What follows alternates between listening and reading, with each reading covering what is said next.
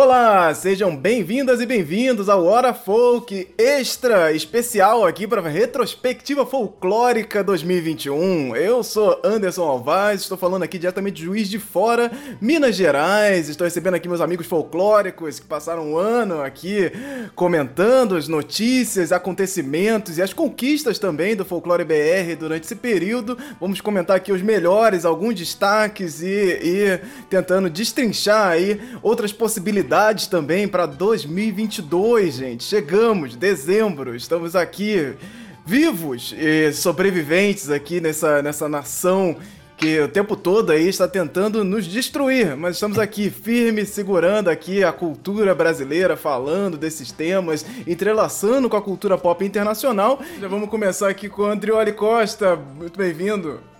E aí, pessoal, aqui é Andrioli Costa. Eu Tô falando aqui de São Leopoldo, Rio Grande do Sul, mas não sou gaúcho, viu? Todo mundo fica falando, ah, você que é do sul, não sei o quê. Eu sou do Centro-Oeste, Mato Grosso do Sul, então é outro sul.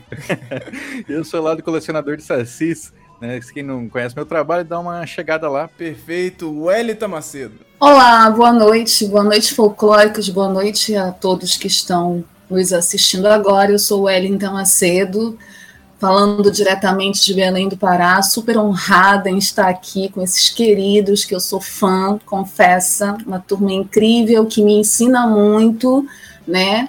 Obrigada desde já pelo convite, Anderson. Bom, eu sou jornalista, atriz, educadora social, apresento um programa sobre cinema na web rádio Censura Livre, chamado Cinema Livre, toda sexta-feira. Estou aqui para conversar um pouco com essa galera incrível sobre tudo o que aconteceu em 2021. Muitas coisas aconteceram em 2021. Infelizmente, o que a gente mais queria que acontecesse não aconteceu. O genocida continua aí.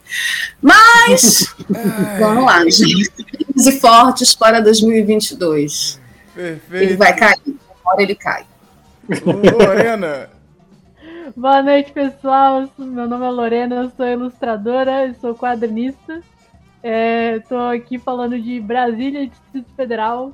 E, bom, eu tô, tô ansiosa aqui pra gente rever, rememorar aqui as coisas desse ano, porque, como a gente já falou no off aqui antes de entrar, eu não sei o que aconteceu em 2020, o que aconteceu em 2021.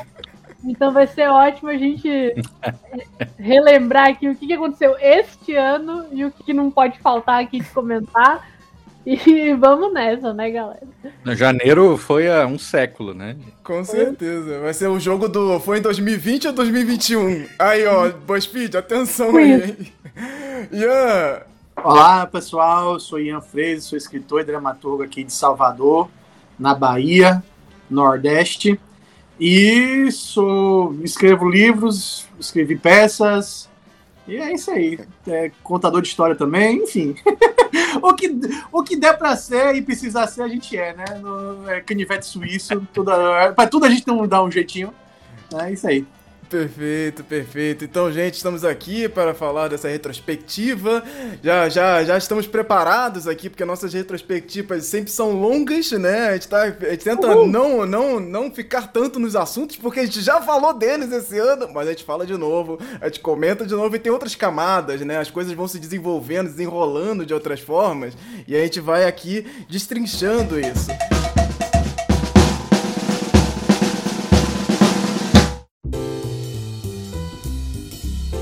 Então vamos lá? Vocês estão prontos? Pra gente percorrer esse ano maravilhoso? Vamos é, lá. Vamos lá, pronto, eu não sei, mas jogue duro. É, disposto estamos. Começando Vamos aqui. entrar no túnel do tempo. Vamos lá. Vamos entrar no túnel do tempo. Descobrir se era 2020 ou 2021. Esse, esse 2020.2 aqui que aconteceu. Já, já, vai começar bem. Manda essa aí. Vamos lá. Em janeiro, nós, nós tivemos aí a estreia de Yara Flor, a nova Moça Maravilha brasileira, e chegou na DC oficialmente no, no, em 2020. Ali já tinha os spoilers, as capas e tal. E em janeiro já começou Yara Flor. Foi um, um ano aí para Yara Flor e Cidade Invisível, que teve o lançamento do trailer em janeiro, já te, teve o lançamento do teaser, né, em, em, dezembro. Do nada, olha, estamos em dezembro de novo, será que vai lançar teaser aí da segunda temporada, que já confirmada? Em dezembro é, do ano do 2020, rolou o teaser do nada, e eita, que, que, como assim? Vai lançar já? E aí, em janeiro, lançou o trailer lá completo, mostrando Curupira, não sei o que, de caramba, o que, que vai vir daí. E também tivemos a estreia de Gênesis, a novela da Record, que trouxe ali a mitologia cristã de uma maneira que trouxe assim, até umas certas polêmicas ali, porque eles fizeram umas adaptações que ainda não tinham sido vistas em novelas, né? Como o o, os demônios, né, que vieram pra Terra como os meteoros que extinguiram os dinossauros. Olha aí que coisa. Isso aí aconteceu lá em Gênesis, que teve a reprise agora, acabou a novela recentemente. E o filme Bacurau entrou oficialmente para a lista dos possíveis candidatos ao Oscar de 2021. E aí, infelizmente, não rolou também pro Bacurau. Ficamos sabendo depois que ele não entrou ali para a lista dos indicados na reta final, né? E aí, minha gente, só, só janeiro já veio aqui um, um, um, uma dica do que seria o ano, né? Porque é, foi o ano.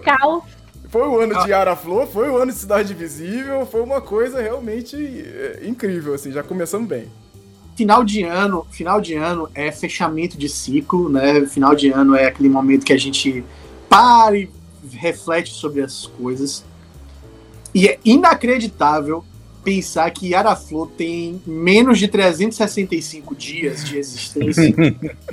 Tamanha proporção que certos debates tomam, porque parece que é o fim do mundo, ou então que as coisas ganham dimensões que elas não necessariamente precisam ter na nossa vida e na nossa, na nossa, no nosso dia a dia, tá ligado? Tipo, parece que Yara Flor tá mais tempo com a gente porque ela despertou muitos debates acalorados, muitas é, é, não estou dizendo que não tem importância, não é sobre isso, mas é sobre as dimensões da coisa certamente parecem muito maiores, né, quando você chega depois de ter esse distanciamento, principalmente esse distanciamento depois que ela mostrou as caras e e não acabou o mundo, as coisas não, não, não, não. E é o famoso só se fala em outra coisa, né? Porque durante os, os três, quatro primeiros meses do ano, muito se falou de Hora Flor, a gente até acompanhou os quadrinhos ali, vendo é, a, a, a, loucurada, né? Que tava, tinha mula sem cabeça disputando corrida até Plutão, tinha, assim, é, coisas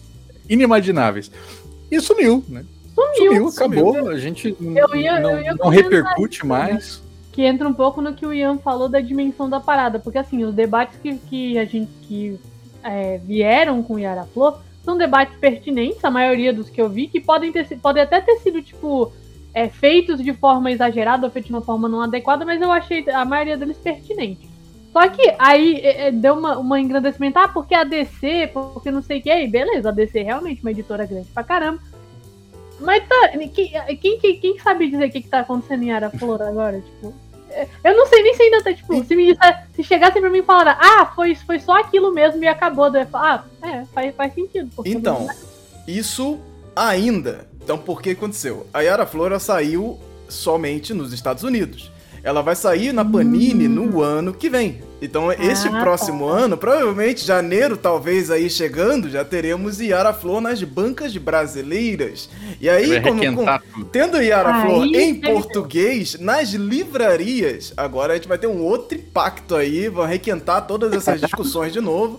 E vem aí, e vem aí Yara Flor de novo em 2022, assim. Isso aí é por. É, isso se esfriou por conta desse, desse processo. Quando você começar a ver as a, fotos das pessoas com a Yara Flor na mão, é, indo na banca, indo na livraria, já podendo é, ir mais à rua, aí, poder ir ao shopping, pegar lá um pôster da Yara Flor, tirar foto do lado, porque chegou na livraria o lançamento da DC, teremos um outro impacto aí, como a gente sempre fala aqui, esse impacto imagético, ele vai causar outras sensações e outras referências. Então você vai Olha, eu chutaria aqui que teremos pessoas indígenas participando da divulgação de Araflor no Brasil.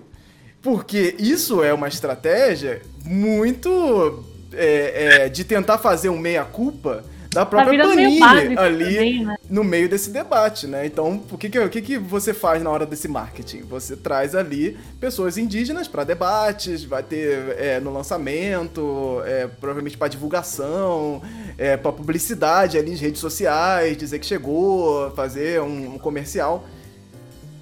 Vamos ter enfim, outros debates aí. Enfim, capitalismo, né? Enfim, capitalismo, né? Com certeza, né? O que o capitalismo faz? Ele faz isso. Então... Eu acho que teve um marketing é, internacional do lançamento da personagem, né, que bombou, né, todo mundo só falava nisso um tempo, e era essa a intenção mesmo, né, discutir isso, essa representatividade, a versão da Mulher Maravilha brasileira e com características da nossa região aqui, da Amazônia, enfim, né, inspirado em várias coisas. Eu cheguei a ler uma análise até de, é, de meninas que desenham quadrinhos falando sobre Yara Flor, fazendo análise, fazendo a discussão da representatividade das heroínas nos quadrinhos, né? Quanto que isso é importante mas eu penso também que ela deu uma sumida, parou, né? Até porque tem um, um, tempo a campanha, né? Uma campanha de lançamento, de marketing. Eles queriam bombar o nome, queriam bombar a imagem dela, aquela forma lá que ela foi apresentada ao mundo. Tem isso, que vai ter agora é, essa segunda, é, esse segundo momento da campanha, que é o lançamento aqui no Brasil. Aí a gente vai ver como é que as coisas vão se dar. Eu acho que Anderson já está virando um profeta, porque ele já está vendo além, já está vendo quem é que vai fazer o marketing, né, quem vão ser os futuros garotos propaganda. Eu penso que não é um debate fácil, que não é uma discussão fácil aqui no Brasil, por conta da militância que existe hoje, por conta de algumas formas equivocadas ao tratar dos temas, que é isso né, que vocês falam, do exagero, né, aquilo que fica muito para cima, o identitarismo total. Então, é 8 ou 80, você não tem um equilíbrio nas coisas, ou você taca a pedra, ou você acha tudo maravilhoso e não faz nenhuma crítica. E aí, Folclore BR está aqui para tentar né, fazer essa mediação no sentido de que a gente precisa ver as similaridades e dispersões, as coisas positivas e as coisas negativas, o que é bom. É, obviamente que eu penso que arti tem alguns artistas que eu já conversei, inclusive, sobre pessoas que desenham que não se interessam pela Yara Flor, né, do ponto de vista, inclusive como artista, assim, não é o personagem que interessaria mas a gente precisa ver como isso vai reverberar no mercado aqui, né? Para quem trabalha aqui, e as exigências, as pressões, tanto para o lado positivo quanto para o lado negativo, que é isso, é capitalismo, uhum. né? Essas pautas hoje estão apropriadas pelo capitalismo, o capitalismo se apropria disso, isso vai uhum. continuar nessa pegada, nessa vibe. Então também não adianta ficar chiando o tempo todo, mas é ver como que é, isso reverbera também para a gente, né, que consome cultura pop, que trabalha com cultura pop, que produz, que quer sair também dessa mesma linha, né, e, e, e trazer outras coisas, mas que sabe que existe uma pressão forte do mercado aí que dá ainda as caras, né?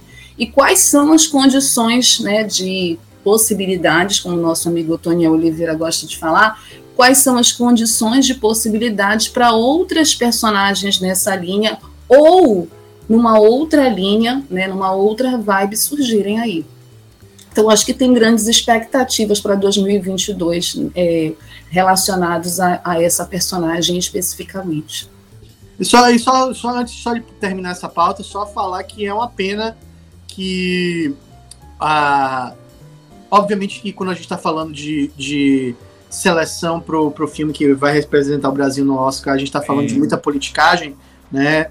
É, não só politicagem no sentido de partidos, ideologias, mas também tem muita politicagem uh, muito, mais, muito mais íntima, né? Nessas, nessas coisas. Macros, tem macro e tem micros também, politicagens, uhum. né? E é uma pena, porque eu acho que Bacurau é, sem sombra de dúvida, um dos melhores produtos audiovisuais que o Brasil apresentou para o mundo aí nos últimos anos, algo que, que conversa muito com as temáticas que o próprio Oscar estava procurando. Sim. Né? Você parar para uhum. pensar que o Joker do, do Coringa, o Parasita, né? Todos eles estão falando sobre é, estrutura social e sobre os oprimidos e os esquecidos e, as, e a voz do povo silenciada, e Bacurau faz isso de uma forma magistral porque usa a ficção científica misturado com regionalismo, misturado com oxente e, uhum. e, e, você acha que você é branco? Acha para mim essa, essa era, você acha que você é igual a gente? então assim, ah, é, uma pena. é uma pena, é uma pena, mas também é aquela coisa, o Oscar é um ótimo, uma ótima janela, mas também não é a única janela. Né? Então, feliz que Bacurau também está tendo essa vida aí próspera mesmo depois de tanto tempo depois de lançado. Né? É, e só o fato dele ter sido, ter sido cogitado, né, ser indicado para o Oscar, já, já demonstra que ele estava tendo um, um, uma presença muito diferente assim, de outras coisas que a gente tinha, né? O, tanto que esse filme voou o Brasil e a galera, tipo, falava sobre ele, é, foi impressionante.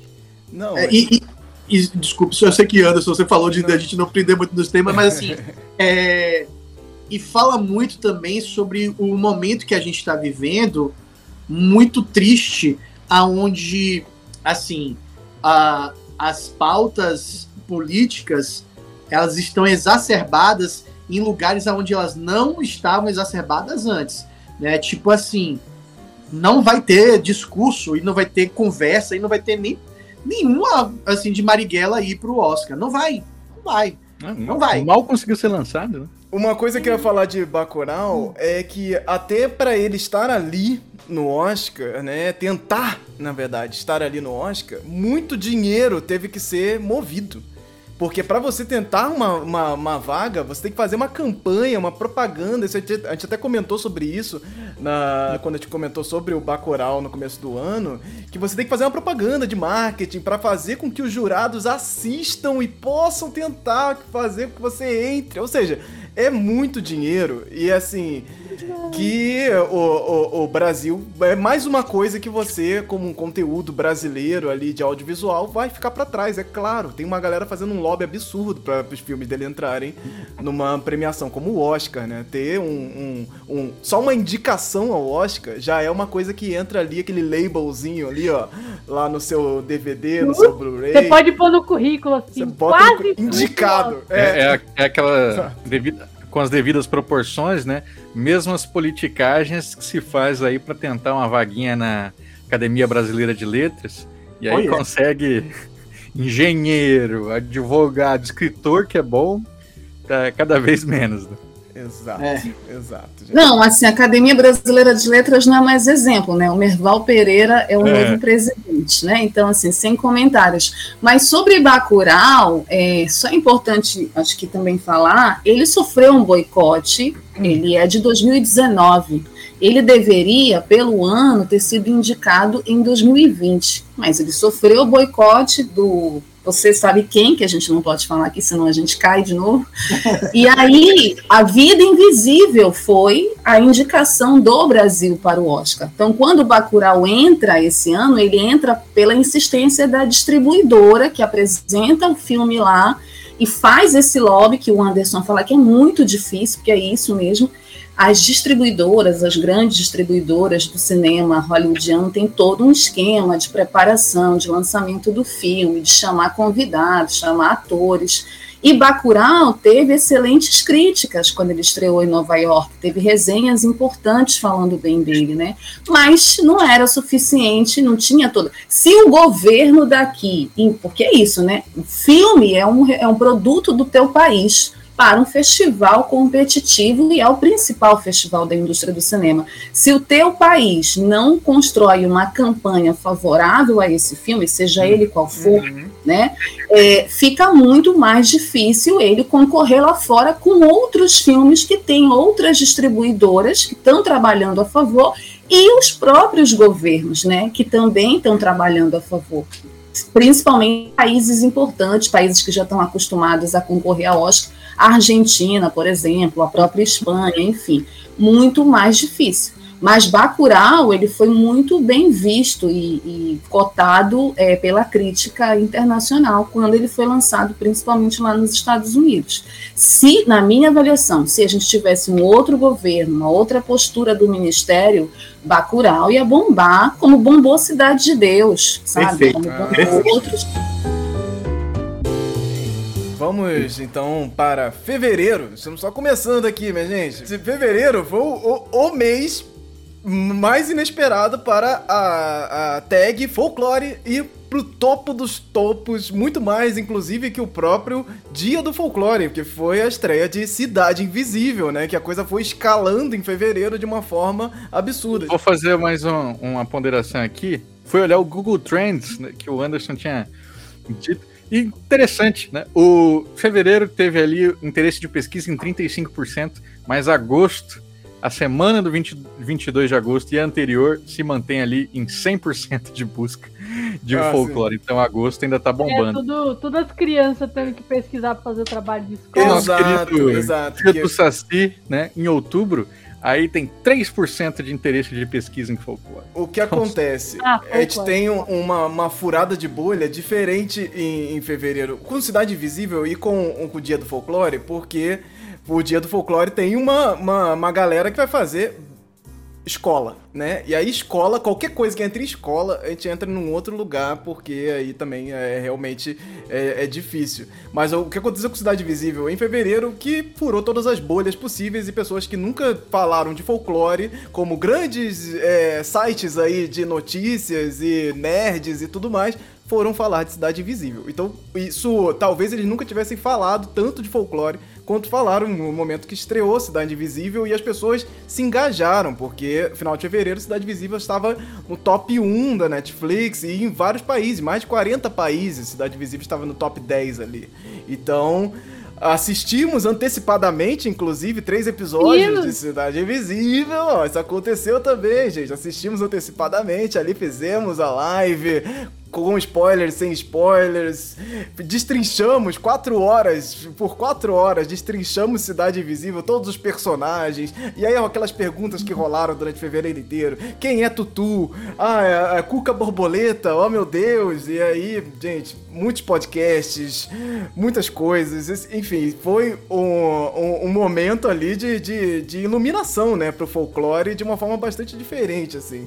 Fevereiro... A gente produziu, a gente produziu mais conteúdo é, sobre, de Cidade Invisível que Cidade Invisível tem de duração própria, É né? Tipo, verdade. a, gente, a gente foi.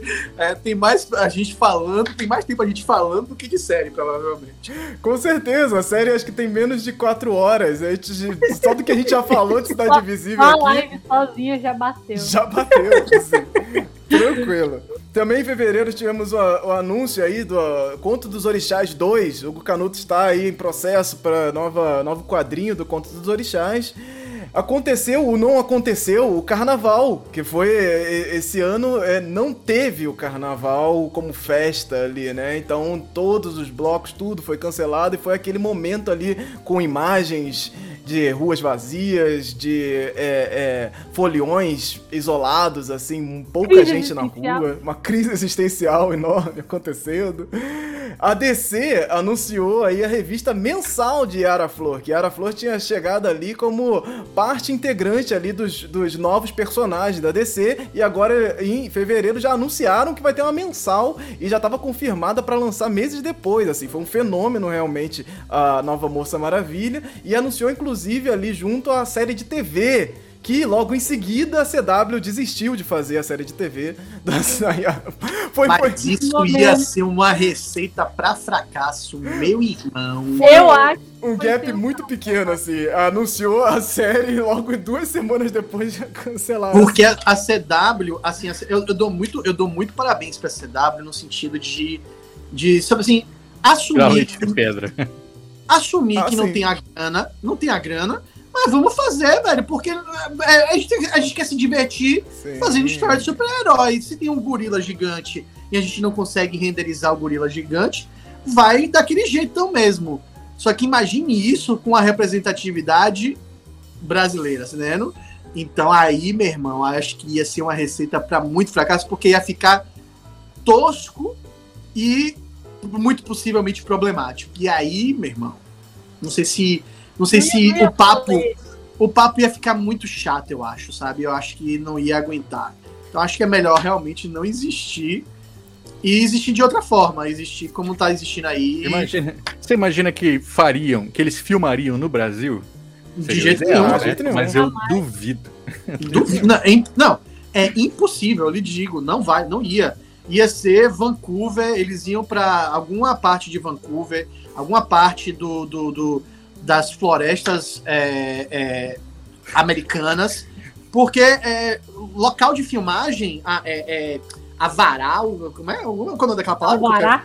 Então, o que é de locação? Pessoal, grana de locação é uma grana, é uma grana. Sim. Então, esses, esses, esses, esses lugares, eles abrem é, espaço e duvido, duvido. Tipo, eles fizeram Jungle Cruise com o The Rock, com dinheiro da Disney e não, não, não é no Brasil, você vê. É, não, não, não, de jeito de maneira nenhuma. Uhum. E aí a, a, a, série ela tinha até já um a diretora escalada, a produção já tava meio ali, e aí mingou, não vai ser dessa vez, então é, é, ficamos aí sem essa. Isso, isso só o que ela, é, de burburinho que ela causou entre o final do, do, de 2020 e o começo de 2021. Ela já causou todo esse, esse alvoroço para dar, inclusive, a possibilidade de uma série. E Ara Flor realmente. Parece aquelas, foi... aquelas obras assim que que estampa na capa do livro, né, para vender assim, ah, direitos já comprados para uhum. TV e, e, cinema, mas nunca sai. Aham. Uhum. Tá lá. É, vendeu no hype. Tá vendeu no hype. Então temos aí fevereiro de Cidade Invisível entrando oficialmente aí pro nosso radar e aí daí para frente é tentar responder quem é Tutu até meio do ano, assim. Foi, foi basicamente isso. Quem é Tutu, Cuca Borboleta e como assim dá para fazer isso com folclore? Oh, meu Deus. Chamadas para podcasts, entrevistas, é, matérias para site, para blog, para tudo. Isso aí ganhamos um holofote. Cidade Invisível. Acho que Cidade Invisível, o que tem mais bacana em tudo isso que aconteceu relacionado à série é a discussão de uma produção nacional, né, uhum. é, do nosso audiovisual, né, das nossas séries, dos nossos trabalhos, a partir de histórias nossas, da nossa identidade. É, e é uma coisa que o Anderson fala muito no nosso grupo de estudos, e eu estou cada vez mais convencida de que, independente se eu gostei ou não da série, enfim, tenho as minhas preferências, tenho a minha avaliação pessoal, é, e respeito às escolhas também que foram feitas, né, a partir do roteiro, a partir do que apresentou. Tem algumas ressalvas com atuações, mas enfim, acho que a série foi um fenômeno, sem sombra de dúvida, e ela arrastou um monte de gente com ela. Quer dizer, não foi só ela que fez sucesso, todo mundo que está em volta, e Folclore BR também acabou bebendo também desse sucesso, porque tem a ver com isso né, páginas e discussões, páginas que não faziam essa discussão tiveram que fazer, até o Cinema Livre teve que pautar sobre folclore por conta do sucesso de Cidade Invisível. As pessoas começaram a falar de folclore e olhar essa palavra, que é uma palavra ainda muito polêmica no nosso país, né, vocês discutem isso melhor do que eu, inclusive, sabem, é, por um outro olhar, por um outro prisma, começou a surgir várias ideias para uma segunda temporada. Estou também muito ansiosa para a Cidade Invisível em 2022, ver aí o que, que vai rolar nessa segunda temporada. espero que seja melhor que a primeira, espero que o roteiro seja melhor, espero que inclusive tenham atores melhores, assim, trabalhos, não que os atores não sejam bons, não é isso, assim, eu gosto de alguns e não gosto de outros, mas é espero que seja melhor. Eu torço sim que Cidade Invisível e que seja é, number one, né? Uma parada desse tamanho, e acredito que a gente viu na primeira temporada, a gente fez todo o vídeo de 4 horas, falou coisa boa, falou coisa ruim, mas o, o, o fato é que o negócio é um sucesso, então, tipo assim, é, é, é, bom esperar que seja uma coisa positiva, porque vai bombar de novo, então é melhor que seja legal, né? E, e uma coisa que eu noto de termômetro é que eu falei assim, que de Araflor que se sumiu do radar, mas Cidade Invisível, até hoje eu tenho que responder entrevista sobre ela, né? Então as pessoas estão sempre retornando a esse tema, porque ele, ele ficou grande demais. Né? É, uhum. Então, eu, da mesma forma como a Wellington falou do mês passado, né, Cidade Invisível também vai ter como grande mérito mostrar que o mercado está interessado em essas em histórias desse tipo, produções nacionais, e esperamos né, que isso incentive é, é, produtoras a bancarem aí projetos de gente é, mais diversa, de gente independente, de gente que tem histórias aí para contar que são de, de, de, comunidades locais, que eu tenho certeza que isso vai acontecer. Né? Eu mesmo, só esse ano eu tô na consultoria barra roteiro de duas séries documentais sobre folclore, uma de mitos e uma de festas. E elas vão sair em streaming nos próximos anos aí, então as coisas estão acontecendo, né? as coisas estão rolando. Então é, é, esse é o grande mérito. Quem sabe o que vai vir pela frente. Amazon Prime, vocês que vamos aproveitar que tá bombando. Amazon Prime, no A Carnavalesco saiu antes de Cidade Invisível e eu acho melhor. Uh, uh, Amazon Prime, mais uma aí, ó. Uh, Araruama em animação. Pô, e, e aí? Porra, aí, meu irmão, aí, aí eu não ia caber em mim. Vocês iam ter que ter três telas, porque meu ego ia crescer tanto que eu não ia conseguir me captar de uma vez só, tá ligado? Aí eu ia ter que botar três telas em mim, porque eu não ia me caber. Mas é um, esse, esse, esse, esse é massa. Vamos aqui para março. Chegando aqui em março, nós temos o vídeo do lobisomem supostamente capturado pela PM, que viraliza pela, pela web. É, ó, que é, já quero aguardar aí 2022, quero lobisomem de novo. É, teoria da conspiração faz consumidores jogarem bombom feitiçaria no lixo. Porra, teve isso. Tivemos também um post maravilhoso. Abre aspas. Que lacre. Ah. Marina Rui Barbosa é convidada para a segunda temporada de Cidade Invisível na Netflix. A atriz vai dar vida à Índia Tainá. E aí, estão ansiosos? Isso foi que mês? Isso foi que mês? Março. Março. Março. Cara, e aí também Gente, tivemos é, o cancelamento da série Deuses Americanos aí pela Amazon. Olha aí que está falando da Amazon.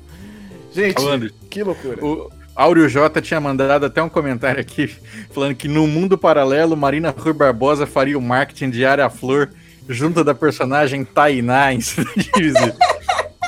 Gente, pra quem não entendeu, isso é tudo uma fake news, era uma piada que as pessoas. É, é, as pessoas, quando elas estão com tanto ódio no coração, né, elas não conseguem entender. Ironia, piada, humor, acharam que era verdade e começaram a mandar esse hate aí, falando, gente, que absurdo. Porque Tainá é uma propriedade é. intelectual, tá uma animação saindo aí, sabe? Não, não... Tainá não é folclore, de onde vocês tiraram isso? A da Marina Rui Barbosa que deve ter, tipo, chegado no Twitter assim, gente, o que, que, tá, que tá acontecendo? E a Marina respondeu com um tweet falando, estou ansiosa para, para interpretar a Tainá. Eu também, né, é, é, enfim, Tá mas certo, é, eu faria igual, assim, mas ela não se ajuda. Não, mas ela não se ajuda. Não, não peraí, mas assim, assim, eu não sei dizer o quanto como isso chegou nela, mas ela obviamente deve ter visto isso como uma piada e um ela absurdo. entrou na né? Nossa, gente. É, ela entrou na onda, mano. É, tipo, quem é a pessoa onda. mais branca que eu conheço, é, exa exatamente, exatamente. A pessoa tão, tão não a ver, né? Tipo, porra, vou chamar sei lá quemzinho pra fazer sei lá quemzinho, só que alguma coisa não casa com a outra e. Eu achei, eu achei tão bizarro o jeito que isso foi, tipo, isso não foi encarado como uma piada. Se tivesse, sei lá, falado que ela ia interpretar o Curupira, eu até entendia. O pessoal, tipo, fazer alguma, qualquer tipo de confusão por causa dos cabelos dela, sei lá, qualquer coisa assim. Agora, meu Deus, gente. Olha, estranhamente, Deus, dos comentários que eu vi, o, o o Facebook tinha as pessoas mais irônicas do que no Twitter. Porque no Facebook não, Twitter... tava a galera super zoando. Ai, gente, vai ser maravilhoso. Ai, que linda. Quero ver ela toda índia. Uhul. A galera zoando pra caramba. No Twitter, o pessoal, o pessoal muito furioso, do tipo, que absurdo Netflix. Ai, meu Deus. O marcando Twitter, a Netflix. Twitter. Agora, ele, lentamente ele vai sentido. A Priscila Fantin fez uma indígena. Isso, isso que eu ia falar. E a Marina Rui Barbosa é hoje o que a Priscila Fantin foi há 20 anos atrás. Então, assim, Ai, gente, tem o sentido da raiva que o pessoal meio que projetou. Não, já temos Priscila Fantin, agora vai ter Marina. E assim, tempos outros, né? Hum. Naquela época ninguém questionou. É eu concordo com a Wellington nesse sentido, porque, porque assim, do brasileiro, você não pode, você não pode duvidar. Você não pode duvidar do que o brasileiro é capaz. Mas eu, eu mostrei para vocês esses dias o filme que eu tava assistindo, né? Que é o, o Encantados, é, que foi filmado no Pará. Não sei se você conhece ele, o Wellington. Né? E, e temos. O Anderson me mostrou. Participações especiais de Laura Cardoso, de Indígena, e de, como é que é? Cássia Kiss de indígena. Kiss, Olha isso. só, o pessoal também tá de Não, parabéns, foi, foi Quando, foi quando o filme mesmo? O filme é, foi filmado em 2009, mas lançado em 2017, porque tava sem recurso. Nossa. Cara, que tá, 2000, Caraca, 2000, que, é outro momento. É Tizuki Yamazaki, né?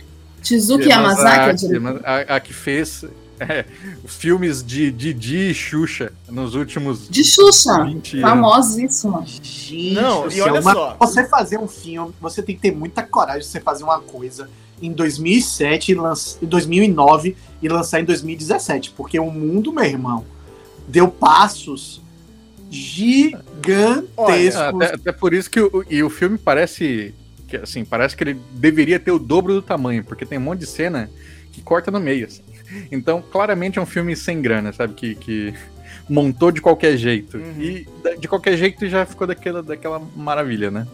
Pois é, gente, mas assim, a gente tem que lembrar que essas discussões elas acontecem muito numas bolhas, assim. Em 2017, inclusive, acho que em 2017 estava é, lançaram aquela novela lá, O Novo Mundo. Acho que foi por aí, nessa época. E, ó, o pessoal não era, não é, é Globo lançando Nossa novela. Senhora. E em 2017, tava lá aquela cena que eu mostrei para vocês, inclusive, lá das Icamiabas, com aquelas não, é, roupas de, de, É patético. É, é, é, tipo, é isso, 2017, novela é, super super bem.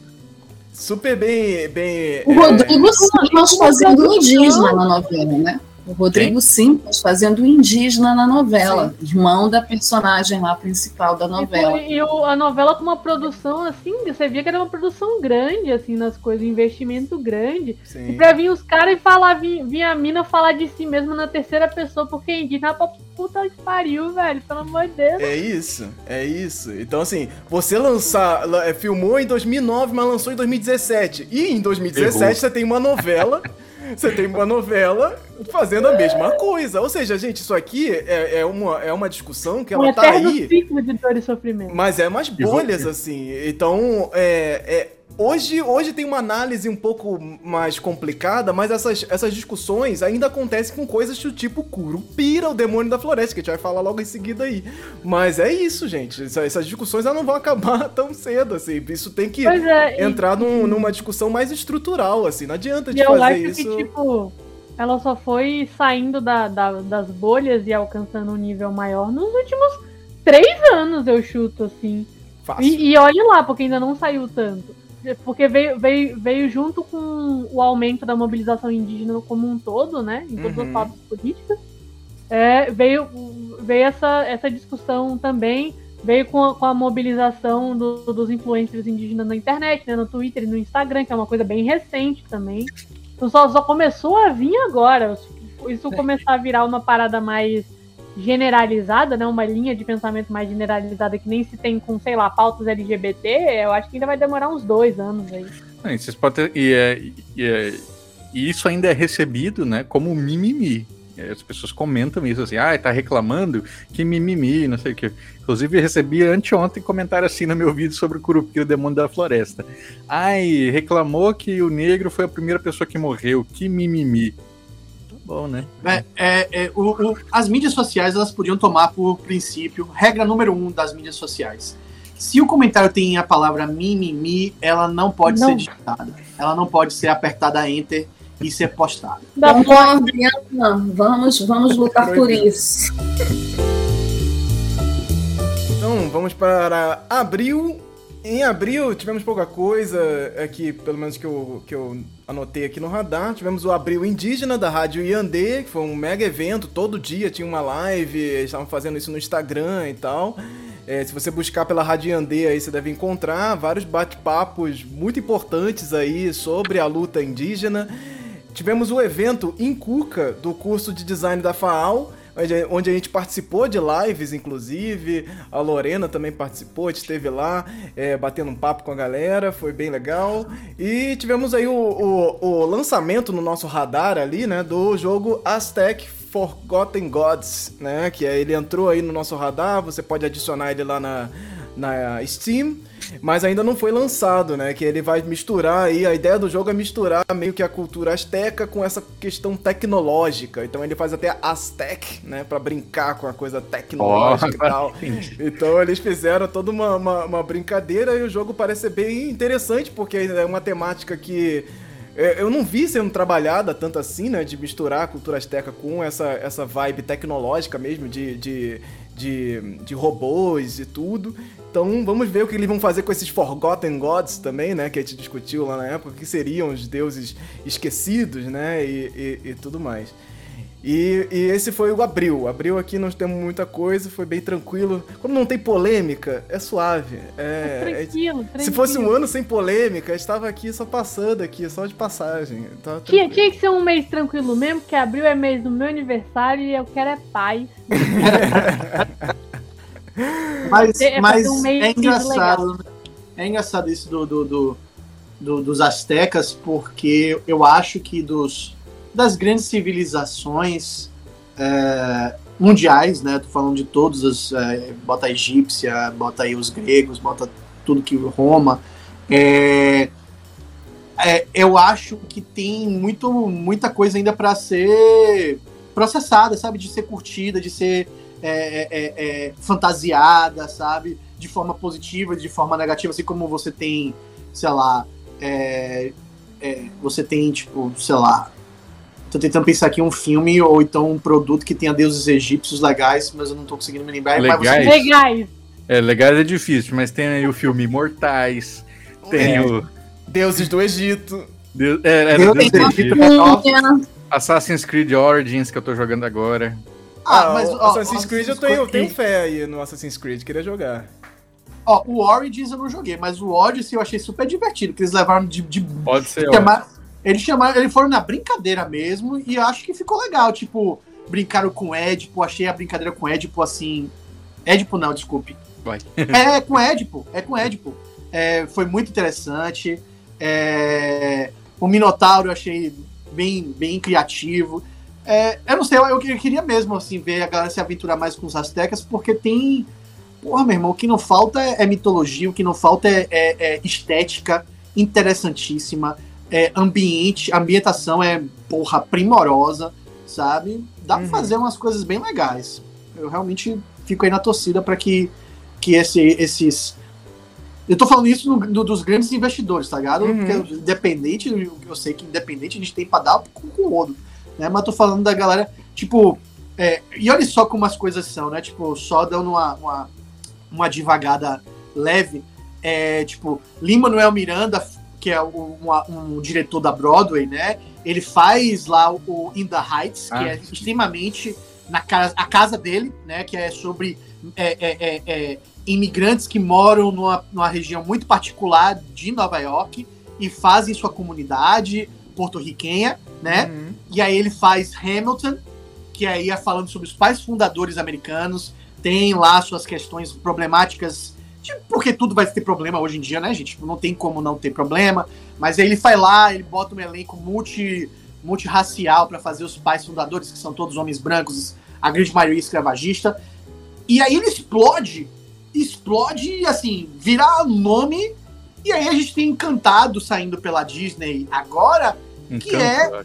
Encanto. Encanto, desculpe, perdão. Encanto saindo agora pela Disney, que é um produto de uma grande corporação, a, talvez uma das maiores corporações do mundo, mas que dá uma, uma aproximada em Gabriel Garcia Marques, sabe? Que dá uma aproximada no realismo mágico que me encantou, pelo menos o trailer. Não, não sei uhum. o filme como é, não assisti, não tô indo pro cinema, né? Então não vi. Mas é um filme que.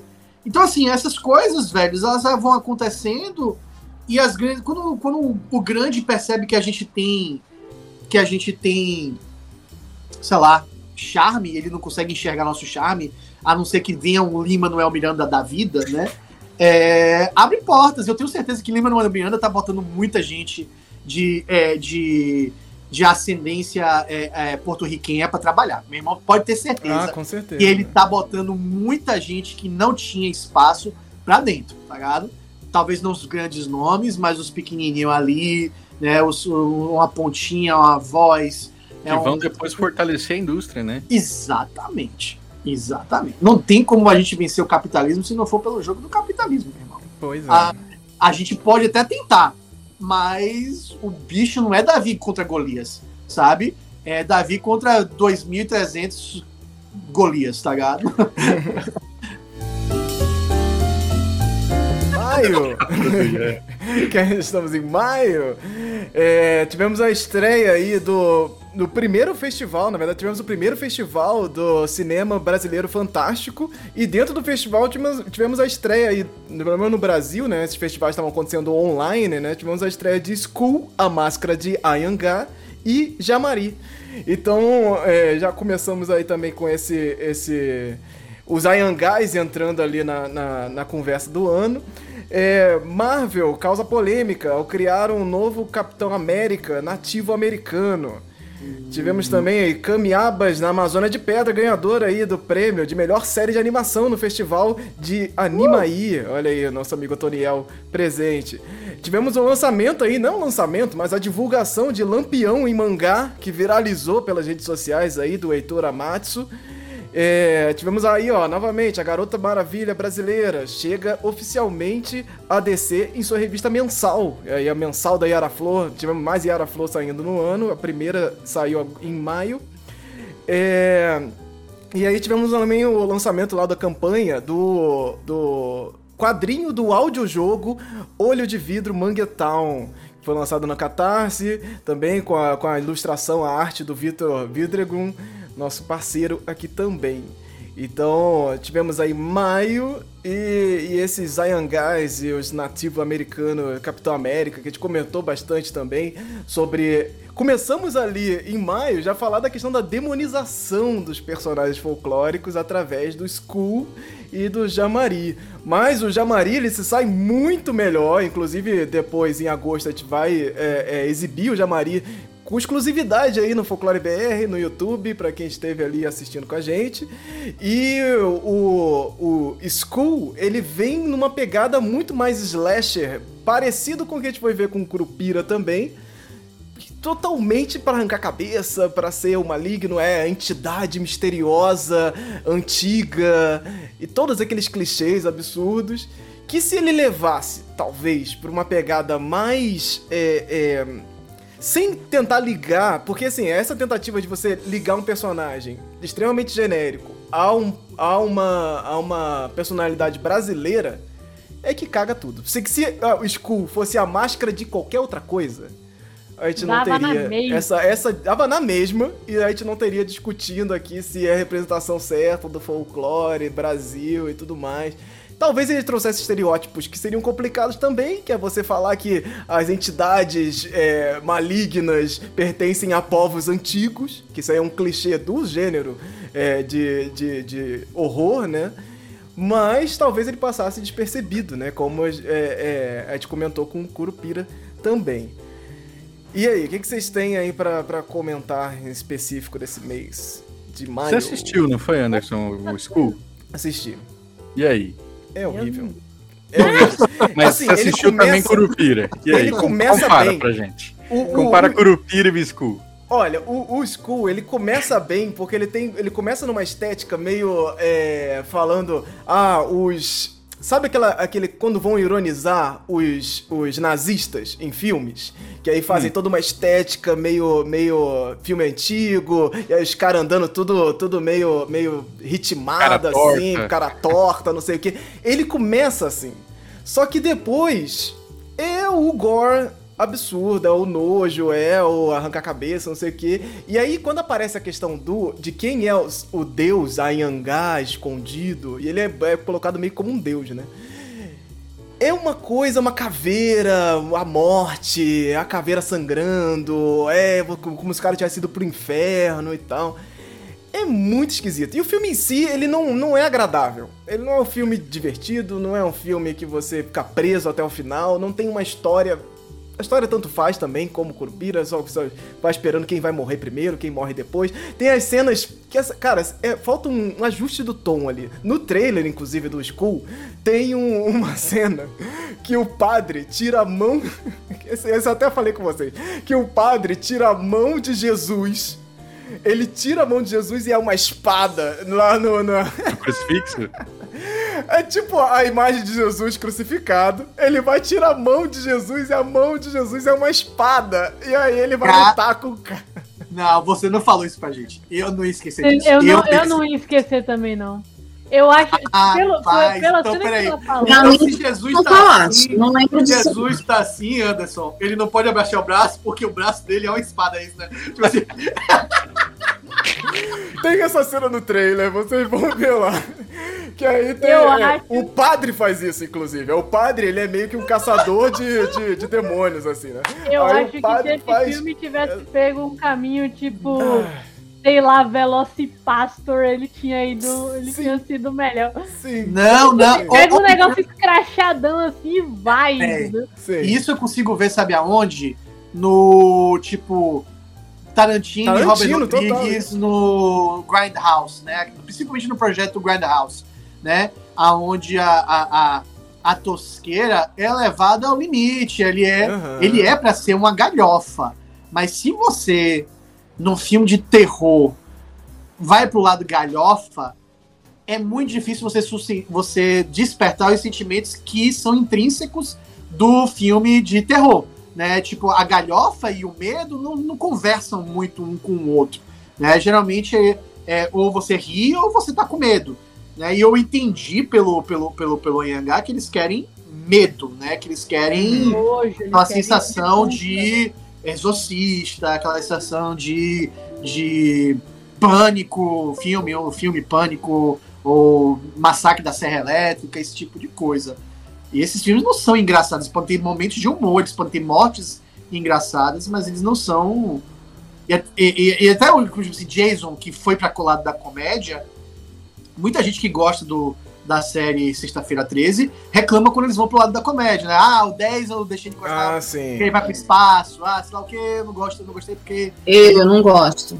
pra mim melou tudo quando foi para lá. Eu acho que o Ian traz um, um elemento interessante, porque esse ano, gente, fez 30 anos de um lobisomem americano em Londres que para mim é um clássico né, do cinema desse gênero, que os brasileiros gostam muito. Então, assim, a gente falou de cinema fantástico no Cinema Livre, que para mim, particularmente, é algo ainda muito novo. Eu sou de uma geração que assistia filme de terror quando era criança, então fiquei traumatizada. Então, assim, eu achava que o Chuck ia me matar a qualquer momento, né? Que ele ia correr no corredor da minha casa e entrar no meu quarto e ia me matar, de tanto que eu assisti Brinquedo Assassino. E assim, para minha infelicidade, meu filho caçula adora o Chuck e assiste todos, todos esses outros, essas outras continuações. Mas eu penso que esses 30 anos do lobisomem americano em Londres é, inspira também uma galera hoje a construir esse gênero aqui no Brasil a partir das histórias. É, que estão ligadas ao folclore, à nossa identidade, às nossas lendas urbanas. A questão toda é a forma como tu vais construir isso, porque eu concordo com o Ian. É, a galhofa, por exemplo, tem o pânico que vai até voltar, né? Agora, o, o, o pânico, é, ele é maravilhoso porque ele compra e vende muito bem aquela ideia uhum. da sátira nos filmes. Por isso que ele é maravilhoso, por isso que ele faz, fez o sucesso que ele fez. Agora, tu tentar misturar isso, se tu não tiver uma boa direção e um bom roteiro, a tendência é cagar tudo e tu não conseguir nenhuma coisa e nem outra. Porque até o Lobisomem Americano em Londres tem momentos de comédia, Sim. mas não é um filme de comédia. Não é. E também não é um filme de terror, terror, apesar de ter toda aquela uhum, a, a sangue, transformação, ter todas essas coisas exageradas e tudo mais. O próprio Sexta-feira 13, os dois primeiros filmes não são comédia é um drama, né? Tem a ver com a relação do Jason com a mãe. Então, depois é que vai virando qualquer outra coisa, e aí eles cagaram depois a, a franquia na minha avaliação. Mas é, eu acho que é um gênero que tem muito a crescer aqui no país, esse cinema de terror fantástico. Tendo essa relação com as lendas, com as histórias, com, enfim, histórias maravilhosas que a gente tem no país todo, né, de lendas urbanas, inclusive, mas ainda é, metendo muito o pé na jaca, assim, literalmente no sentido disso que o, que o Anderson falou, muito de Curupira, né? Eu não sabia dessa história da mão de Jesus. Uma coisa. Adorei. Galhofa total. É, galhofa. Eu, total. Eu, ver essa cena. Estou tentado, estou tentado a fazer uma homenagem disso no livro futuro. Estou realmente. o, é, então, ia ter que escrever, escrever um terror aí, porque eu, eu ia recomendar que pessoal da produção, peguem aí Simone Sauerice, pega aí o Márcio Benjamin, que fazem terror folk sem demonizar, sem fazer escrotidão. Que fazem, é possível. É possível, gente, é possível. Mas o, o Giovanni comentou aqui, ah, o padre ele ia ler uma, a mensagem segura na mão de Deus assim, enquanto Bem, gente, é muito bom isso. É só, é só foi mal usado essa ideia eu tô falando pra você, eu tô muito, tô muito afim eu, eu, eu, eu, acredito em você, eu acredito plenamente em você. É Hitchcock, é, é tem, uma, tem, uma, tem um meme que eu não sei dizer, né? Porque nesse a gente tá no mundo, a gente tá no mundo de tudo é mentira, né? Então você não pode pisar em mais nada com certeza. Mas eu gosto muito de, uma, de um meme que eu vi que é assim: grandes artistas, é, não, bons artistas criam, ótimos artistas roubam. Aí tem escrito Hitchcock, e aí tá cortado Hitchcock e tá escrito Banksy atrás, embaixo, sabe? Como se Banksy tivesse. Porque tem uma coisa assim mesmo, você tem, tem coisas que dá vontade de você. Você sabe uma coisa? Eu vou pegar isso e vou fazer como meu, como o Tarantino faz. Tipo, uhum. Tarantino é assim nisso. Tarantino rouba descaradamente. Ele pega o negócio e faz tintim por tintim igual, idêntico. Só que ninguém reclama, porque ele dá o temperinho dele. Vou, a mão de Deus, um dia vai ser. Vocês vão falar, porra, Ian usou mesmo o negócio do filme do Ian, do Ayangá, meu irmão, porra. Na, na prática. Me dá uma mãozinha e tá. Na, na prática, o crime só existe se você fizer mal feito. Se você fizer bem feito o suficiente, a galera passa pano. É assim que funciona. Pois é, pois é. Que se o Tarantino faz isso, né? Ele faz exatamente a mesma coisa, a gente tem um impacto diferente disso também, né? Sim. Então, é, quem, quem tá tomando conta da produção fala muito sobre a própria produção. Então, se o Tarantino faz Skull, a máscara de Ayangá, as pessoas receberiam. Não que Ayangá não tenha sido bem recebido, ele foi muito bem recebido, inclusive foi comprado por uma grande distribuidora internacional. É um filme que está realmente é, em um outro lugar. Ele, ele, ele é um desses filmes que está circulando mundo afora e no Brasil ele é meio que apagado e tal. Então ele, ele realmente está muito bem. E, e para chegar num Tarantino é tranquilo também, inclusive ele chupinhar isso também e colocar nos filmes dele, né? E aí você tem uma outra, uma outra questão. Hum. Se o Tarantino faz Skull, a máscara de Angar, tá tudo bem? Continua tudo errado, mas tem ali uma trilha sonora legal. Uhul. É, é isso, né? Porque basicamente. Ele vai conseguir disfarçar o negócio. Né? Já é metade do sucesso de uma obra fílmica. A trilha sonora Sim. é tudo num filme, que ajuda, inclusive, a contar a história. Agora, olha só. Tarantino não Nossa, é ladrão, gente. Eu vou defender Tarantino ah, aqui. Ah, ele, inclusive, ele cria em cima. Tem aquele ditado famoso: na natureza nada se cria, tudo se copia. Ele entendeu isso e aí ele recria coisas em cima das referências. Mas eu não vejo como alguém que rouba. Né? O Ian fala assim, parece um negócio que ele é ladrão. Parece até que o cara não tem criatividade, só vai lá e pega tudo que ele assistiu, filme, os filmes todos, como se fosse uma coisa simples. Eu defendo o Tarantino, acho que não é tão simples assim, inclusive roubar as ideias dos outros. Ele é um diretor concordo, de arte concordo, com muita referência. O que eu tô falando de roubar no sentido de, de, de executar, uma, obviamente não estou falando roubar no sentido é, jurídico, e eu tô falando no sentido de pegar algo, né, tipo, porra, é, é, você pensar na, no, no, uniforme da Beatrix Kido, é Ctrl-C, Ctrl-V da roupa do Bruce Lee lá no Entre o Dragão, sei lá como é o nome daquele filme do dragão, que eu sempre esqueço o nome. Mas é nesse sentido. Mas com certeza, e aí que entra a questão, o Tarantino jamais vai pegar algo e fazer Ctrl-C, Ctrl-V. Ele vai, ele vai usar aquilo, aquele elemento para se divertir. Muito, e tenho certeza que ele, ele se diverte muito mais do que a gente entende, porque cara tem conhecimento, assim, assustador de cinema. Então ele faz aquilo pra se divertir. Tipo, porra, fiz aquela homenagem daquele filme lá que eu assisti quando eu tava trabalhando na locadora, que ninguém nunca assistiu. Só eu tenho esse VHS aqui em casa hoje em dia. Então é nesse sentido. Mas, com certeza, ele cria em cima da coisa, ele muda ao ponto que não é mais a mesma coisa, né? Não é. é, é não tem como você falar de, de roubo no sentido de tirar, né? De, de tirar de alguém algo que vai fazer dano. Pega, pega aí a máscara da é. Yangá, bota, bota uma bossa nova, câmera lenta. Acho que vai ficar. Vai ficar cult, hein?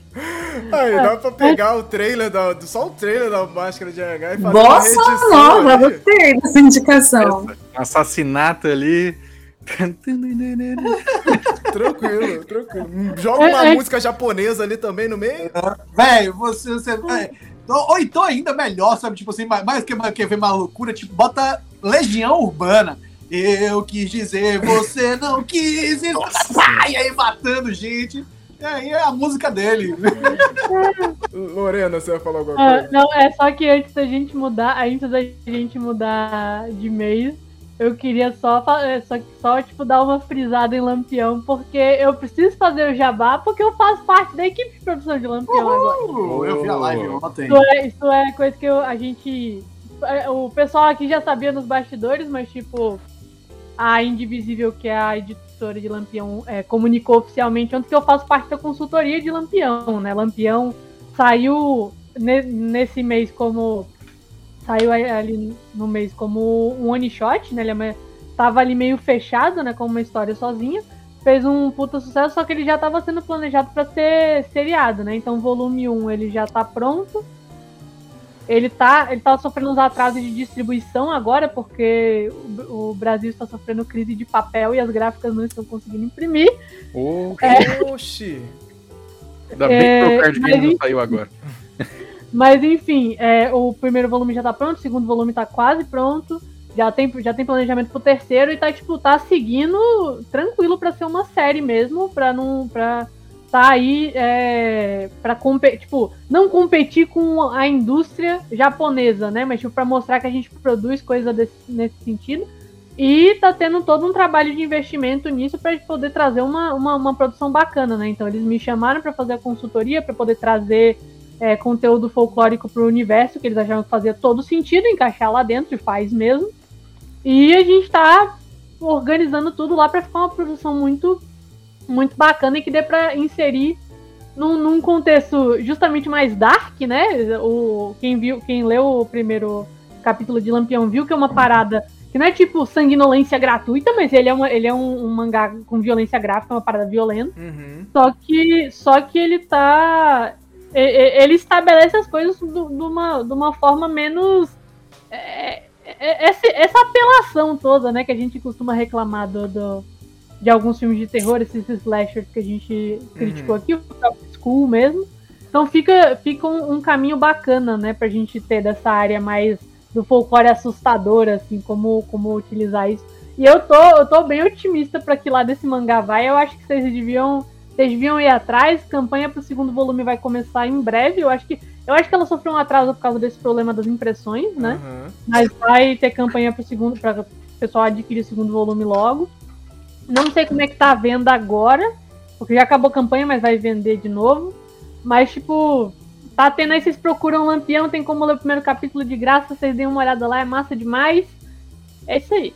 Não, Show. Esse eu tô esperando chegar, porque eu, esse eu apoiei e só tô esperando essa, essa, essa enfim, é, esse atraso que é mais do que uhum. compreensível. Uhum. Tô bem empolgado para ler. Não, agora eu não, eu não, eu não peguei para ler digital porque é, se bem que é, agora eu tô com, com, com, com o tablet, eu vou, posso até ler, porque ler no celular é muito pequenininho o quadrinho, né? Tipo, eu uhum. acho é, é, ele não é formado para pra web, ele é uhum. para ser impresso mesmo, então a leitura fica chatinha. É cruel, na realidade, não é nem porque é chato, acho que é cruel. Um cara faz o trabalho da porra. É, é, que, nem acho... assistir, é que nem assistir Lost da Arábia no celular. Tipo assim, o cara vai lá no meio do deserto de verdade, filma aquele sol nascendo no uhum. caralho, trabalho da porra e eu tô aqui assistindo no meu iPod. Enfim, vamos, vamos seguir aí o Heitor Amatsu aí, que é o, o quadrinista, é uma máquina, o cara produz pra caramba também. Caramba, vale o cara produz pro Japão e produz pra França. E agora tá produzindo aqui pro Brasil. Não, impressionante, Eita, impressionante porra, mesmo. Né? Então vamos aqui para junho. Junho, chegando aqui, temos aí a ausência da festa junina, né? E tivemos esse momento ali de lamento que Falta não tivemos dela. festa junina esse ano. Tivemos aí o Festival Folclórico de Parintins online pela primeira vez. Isso foi realmente uma coisa é, que impactou bastante, porque já tinha, já não tinha acontecido em 2020 e em 2021 não acontecer de novo foi realmente algo que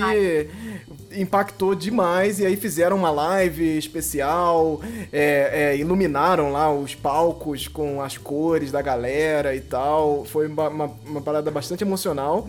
É, tivemos o lançamento do projeto Brasil Vivo do Sesc Ribeirão Preto, que inclusive está lá no, no, no, YouTube do Sesc Ribeirão Preto, vale muito a pena. É uma produção da fotógrafa Andrea Goldschmidt, que fez, é, junto do Sesc, um trabalho fantástico com fotografia e documental é, sobre as festas folclóricas no Brasil. E tivemos também um texto que a gente acabou discutindo bastante sobre Lampião, né? É um texto do Duval Muniz de Albuquerque, no Diário do Nordeste, comentando de Bacurau ao chapéu usado pelo Juliette, devemos nos orgulhar do cangaço?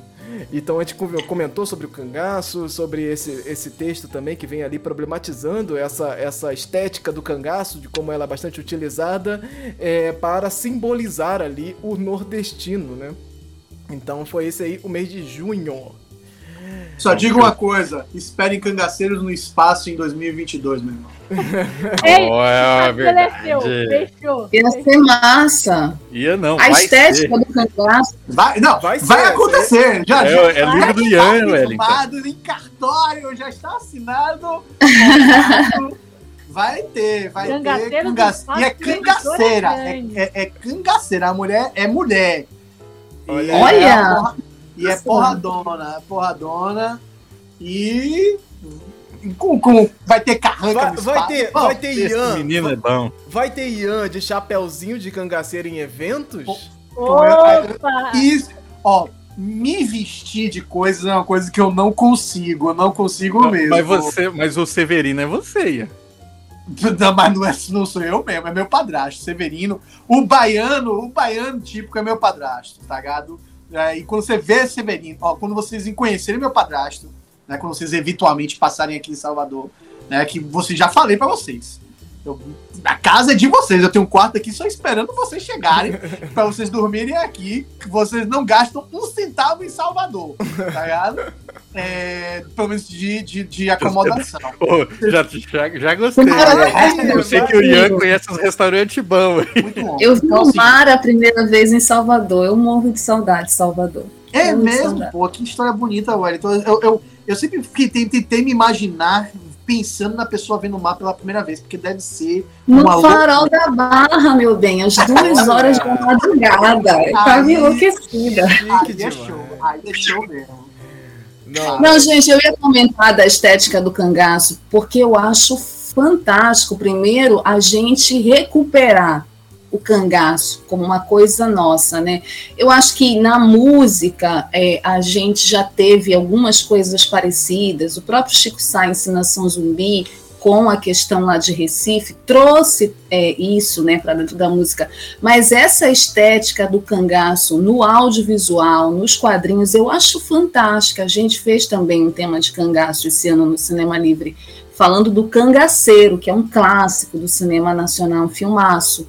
E assim, para além de qualquer coisa que tenha a ver com Lampião, especificamente, que é uma figura polêmica e, ao mesmo tempo, é uma figura vista por muitos como um herói, né? Uhum. cantada, inclusive, pelo Chico Sainz. É trilha do, do Marighella, né? aparece lá na música do filme, para quem não viu Marighella, tá lá a música no filme, mas é, ele é uma o cangaço é a representação do povo nordestino, do povo oprimido, né? Do povo do sertão. Então, assim, não tem como. E eu acho que tem tantas histórias maravilhosas com essa estética que podem e devem ser exploradas. nos quadrinhos, no audiovisual, né, essa subversão, cangaceiro no espaço, eu achei massa, eu acho massa, eu acho que, que tem, é, um, é um, um, uma ideia que tem a ver com a nossa identidade, com o nosso folclore, né?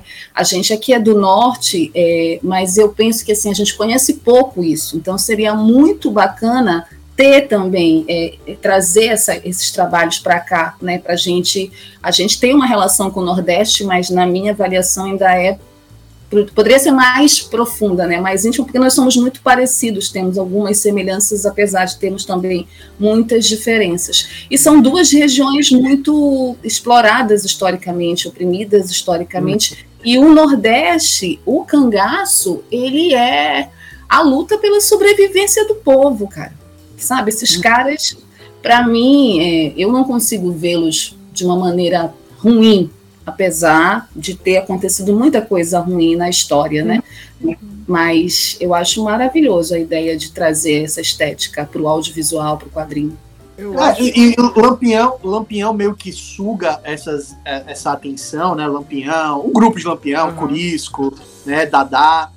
Mas a região, a região semiárida, a região agreste, né, é, é, é, vai ser de figuras que vão ser sempre polêmicas por vários motivos, né? Você tem, você tem talvez o maior símbolo de resistência do, talvez não, uma, maior não, porque a gente tem muitos momentos de resistência que são muito diferentes, né? Muito diferentes e não tem como a gente botar isso de maior ou menor. Mas um grande exemplo de resistência que a gente tem do povo contra o Estado é Canudos e é, uma, é, é, é cangaço. O conselheiro não é de longe a figura. O, se você for para Canudos e conversar com um povo que é descendente, que vive até do turismo do, da, da do centro histórico, né? Você vai ter, é, vai ter conselheiro como uma figura é, é, quase divina e você vai ter é, conselheiro como uma, uma figura extremamente odiada tá? Tem gente que não gosta, não gosta mesmo, e vive uhum. lá porque a terra deles é aquela ali, eles não vão largar a terra deles,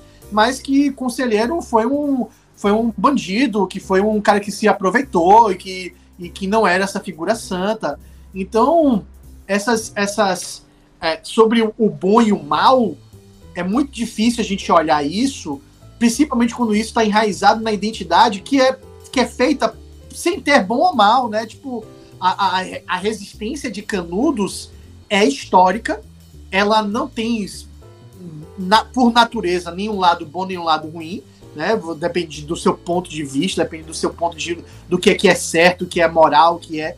Mas, com certeza, é uma coisa que mostra, ó, meu irmão, foram, se eu não me engano, se eu não me engano, sete incursões que tentaram in, militares com fuzil, bem armados, tentaram chegar lá e o terreno era da galera. Eles perderam porque o, a galera de Canudos conhecia o terreno, sabia aonde o galo cantava, tá ligado? Então eles, eles venceram sete vezes até serem derrotados. Agora não me lembro se foram três ou sete. O número é três ou é sete, só não consigo me lembrar o número.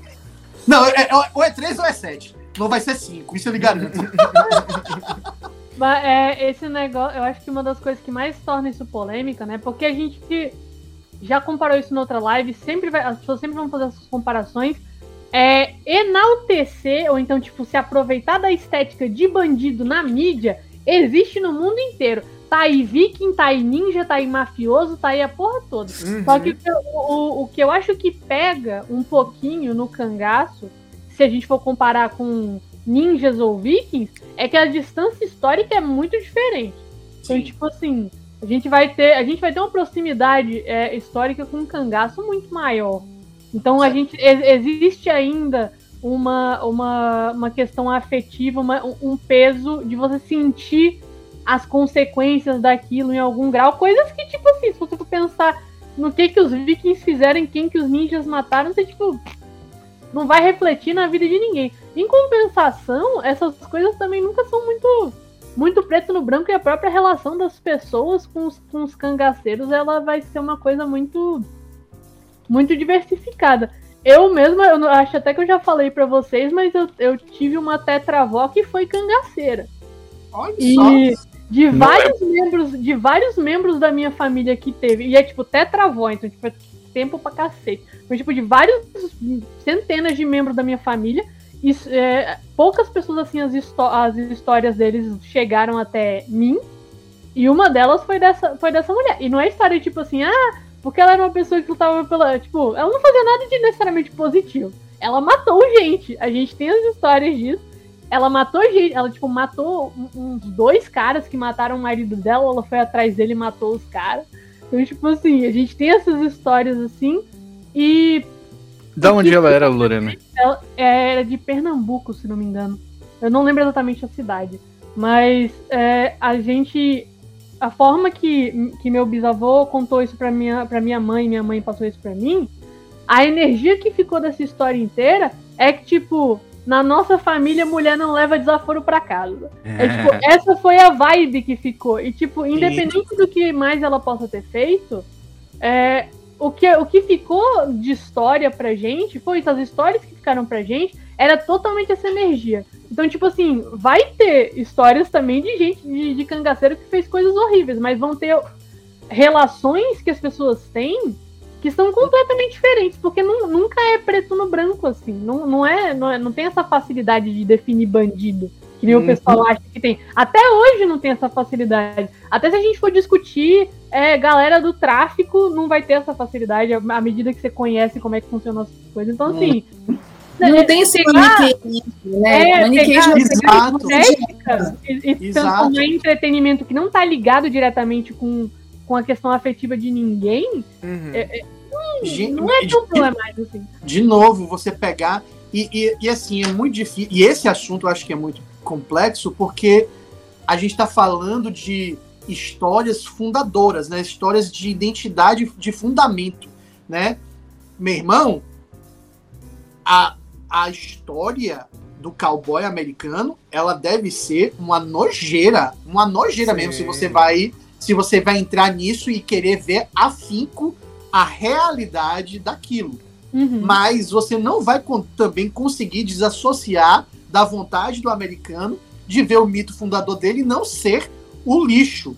Ele, ele, ele vai tentar achar a, as pontes para pra, pra falar assim, porra, é, é, é, é isso aqui, a gente era o espírito da bravura, o espírito do, né, é, é, o quanto isso você vai contar de forma honesta e o quanto isso é, é do momento, né, tipo, os, Estados, os filmes de, de, de floresta dos Estados Unidos, por muito tempo renegaram o extermínio indígena, assim, descaradamente. Aí você tem outros filmes, como o incrível, meu, na minha concepção, o incrível é, Rastros de Ódio, aonde ele pega o, ele pega o, o ícone John Wayne e faz ele um cara extremamente amargurado e genocida. Ele sim, um cara genocida e tal, fazendo parte de um movimento horrível, né?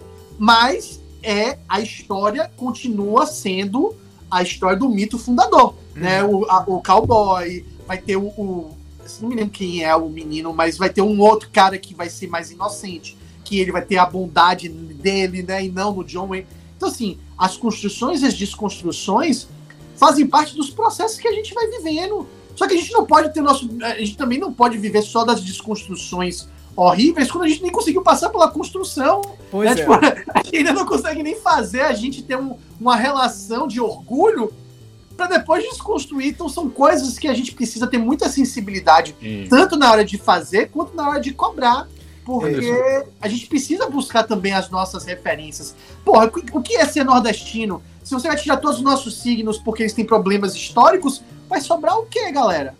Vai sobrar o quê? Exatamente esse ponto que, que eu queria pegar, que é essa, esse lance de você. A discussão quando ela não acontece, aí é que tá o maior problema. Porque você tem sim esse uso estético da, do cangaço como, como uma, uma alusão ao nordestino, isso é viral. Você tem aí presidentes através da nossa história usando o chapéuzinho para dizer que ele está no Nordeste, para dizer que ele é nordestino, que ele é tá junto com o pessoal do Nordeste, não sei o que.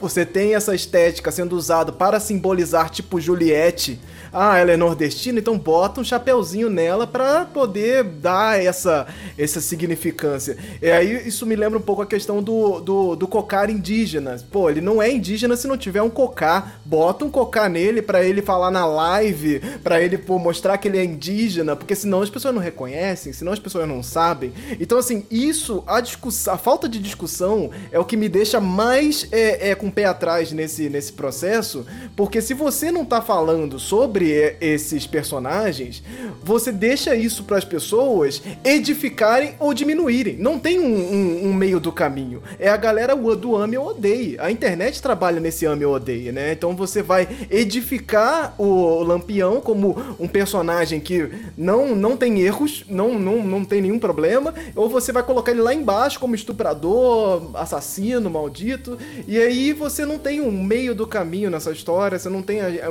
o entendimento do, da posição desses personagens na história. E aí você fica nessa discussão do 880, vai ou não vai, e acabou. Fim. Então é isso que eu acho que fica um pouco Mas essa discussão, assim. Não, Anderson. Essa discussão permeia, inclusive, o filme do Marighella, né? A gente está falando de construção de mitos, sem querer fazer nenhuma alusão aqui, mas figuras que têm a ver com as identidades nacionais, com as identidades da história de um povo. O John Wayne, que o Ian é, colocou no exemplo muito bem, ele representou esse mito do cowboy americano que até hoje é valorizado, principalmente em determinadas regiões dos Estados Unidos, né? principais algumas cidades dos Estados Unidos especificamente, negou todo o genocídio indígena, negou um monte de coisa, e aí a gente só tem uma desconstrução, se a gente vai entender como desconstrução da imagem do cowboy, anos depois com o Henry dirigindo O Segredo de Brookback Mountain, que aí a gente tem uma, uma outra coisa de cowboy, uma relação, inclusive, discutindo LGBTfobia. Então, percebe, é muito tempo que leva, mas a indústria hollywoodiana construiu muito bem essa história. Aqui no Brasil, a gente tem uma dificuldade, na minha avaliação, uma dificuldade de lidar com a nossa história, porque tem a ver com toda a influência lá de fora, sabe? Então a gente nega os nossos heróis, a gente nega a nossa identidade, a gente tem dificuldade, uhum. a gente não conhece a nossa história. Então essa relação do, do cangaço também é difícil, né? Ou vai para vai os extremos, ou eles são heróis e aí você, por exemplo, é, desconsidera que teve estupro no cangaço, inclusive as mulheres no cangaço, eu não sei, mas a tetravó da Lorena provavelmente tinha uma história dessas para contar. Mulheres eram sequestradas, iam para lá, sabe? É, eram forçadas a ter relações sexuais. Depois que se conquistava, as mulheres ficavam, sim, mas tu não podes esquecer que tinha isso. Pode deixar de falar disso. Uhum. Agora, a ah, então eles eram todos malvados, bandidos, sanguinolentos, assassinos, fascínoras, estupradores. Ou eles eram os heróis bondosos, uma espécie de Robin Hood do sertão. Então fica sempre nesse, nessa, nesses extremos e você não consegue fazer é, uma discussão que compreenda que as coisas são muito mais do que o bem e o mal, que está para além do maniqueísmo construído, inclusive pela indústria do cinema, né, pelo, pela, pelas histórias, né, pela ideologia cristã, que adora né, demônios e Deus, quem presta, quem não presta, quem é bom, quem não é. Então vamos seguir aqui para julho, que estamos em julho de 2021 neste momento. Chegamos no meio do ano. Chegamos, Chegamos no meio do ano. Chegamos, estamos bem, estamos bem, estamos na média, estamos na média. Então, vou começar aqui que em julho tivemos um evento chamado Dialogando com o Folclore, que foi realizado pelo Museu do Folclore de São José dos Campos. Foram quatro encontros virtuais, foram bem legais, estão lá no YouTube do Museu do Folclore de São José dos Campos. Busque, é um, foram papos bem legais, eles tentando fazer essas pontes é, do folclore que a gente tenta tanto comentar aqui, de chamar indígenas, de chamar é, os negros e tentar fazer todo uma, uma um diálogo que simboliza bastante essa, essa discussão sobre a identidade brasileira, sobre essa, esse, nosso, esse nosso caldo cultural aqui. Foram lives bem legais e estão lá disponíveis no YouTube. Assistam, vale, vale muito, muito a pena. E tivemos também reverberando durante junho, julho inteiro e talvez até agora o Andrioli Costa com seu tweet. Ah, Qual não. estátua da sua cidade pode sair na mão com o caranguejão de Aracaju? Esse foi o tweet do Andrioli que reverberou é, é, a ponto de chegar a virar pauta de Felipe Neto. É, é, quem Felipe diria? Neto, evento, né? Diva Depressão. Porque ele quis surfar no teu sucesso, Andreoli. Não, é, e, e o Felipe. Assim, teve a, a, pra vocês verem as bolhas na internet como são, né? Porque saiu no Felipe Neto, aí uma galera, assim, os jovens, né? Falando, ah, você saiu no Felipe Neto. Aí saiu no Diva Depressão, né? Que é um canal do. é, bem assim, mais voltado para um público LGBT e tal. E aí os meus amigos assim, nossa, você saiu no Diva Depressão.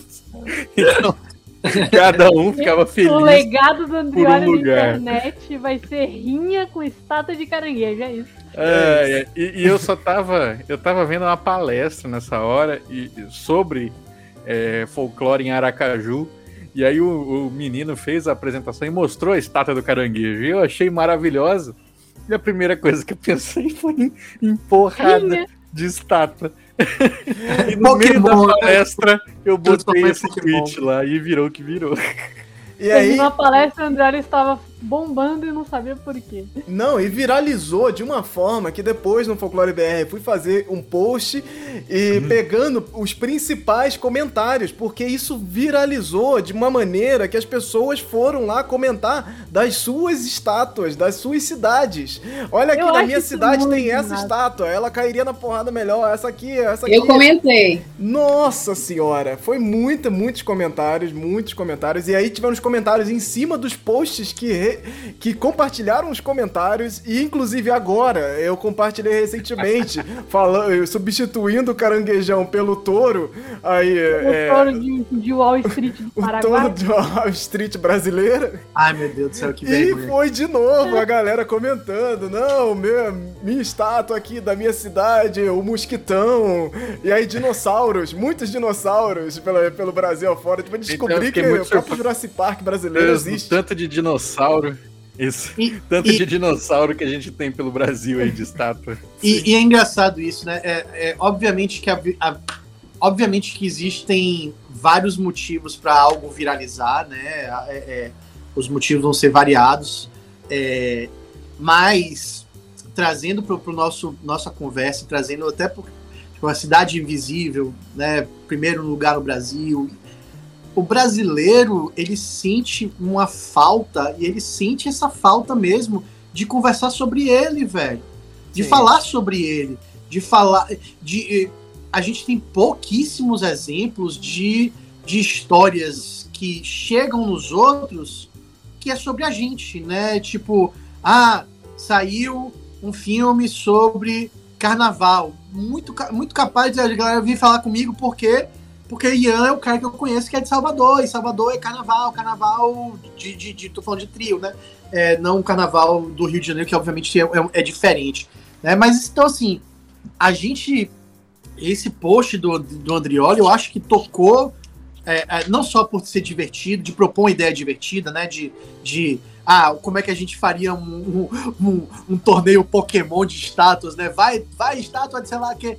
Mas também eu acho que fala muito sobre nossa necessidade de falar sobre nossos, nossos ambientes, né? Sobre nossas cidades, né? Sobre nossa nossa nossa nossa cultura, né? Tipo, o Andrioli, eu acompanhei uma, uma, uma, uma conversa ontem do Andrioli, é, que estava conversando com outro Ian, e eu não sei se você viu, Andrioli, porque eu não sei se, como é que você estava acompanhando o chat.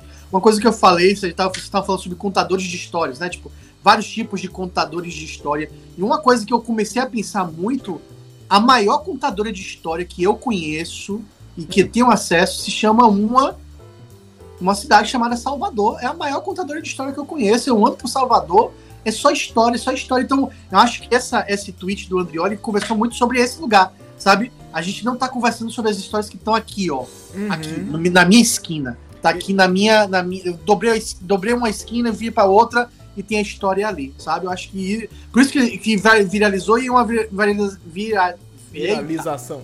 Uma viralização muito gostosa, porque é, eu, pelo menos, não vi, e obviamente que vai ter um outro idiota, mas foi muito saudável. Tipo, ah, não, vai ser o, sei lá o que, ah, na minha rua. Mas, sabe? É, é, eu acho que, que isso é uma parada que, tipo, não, não vem só nisso, não necessariamente precisa vir em rinhas, por mais que o pessoal adore é, disputar, né?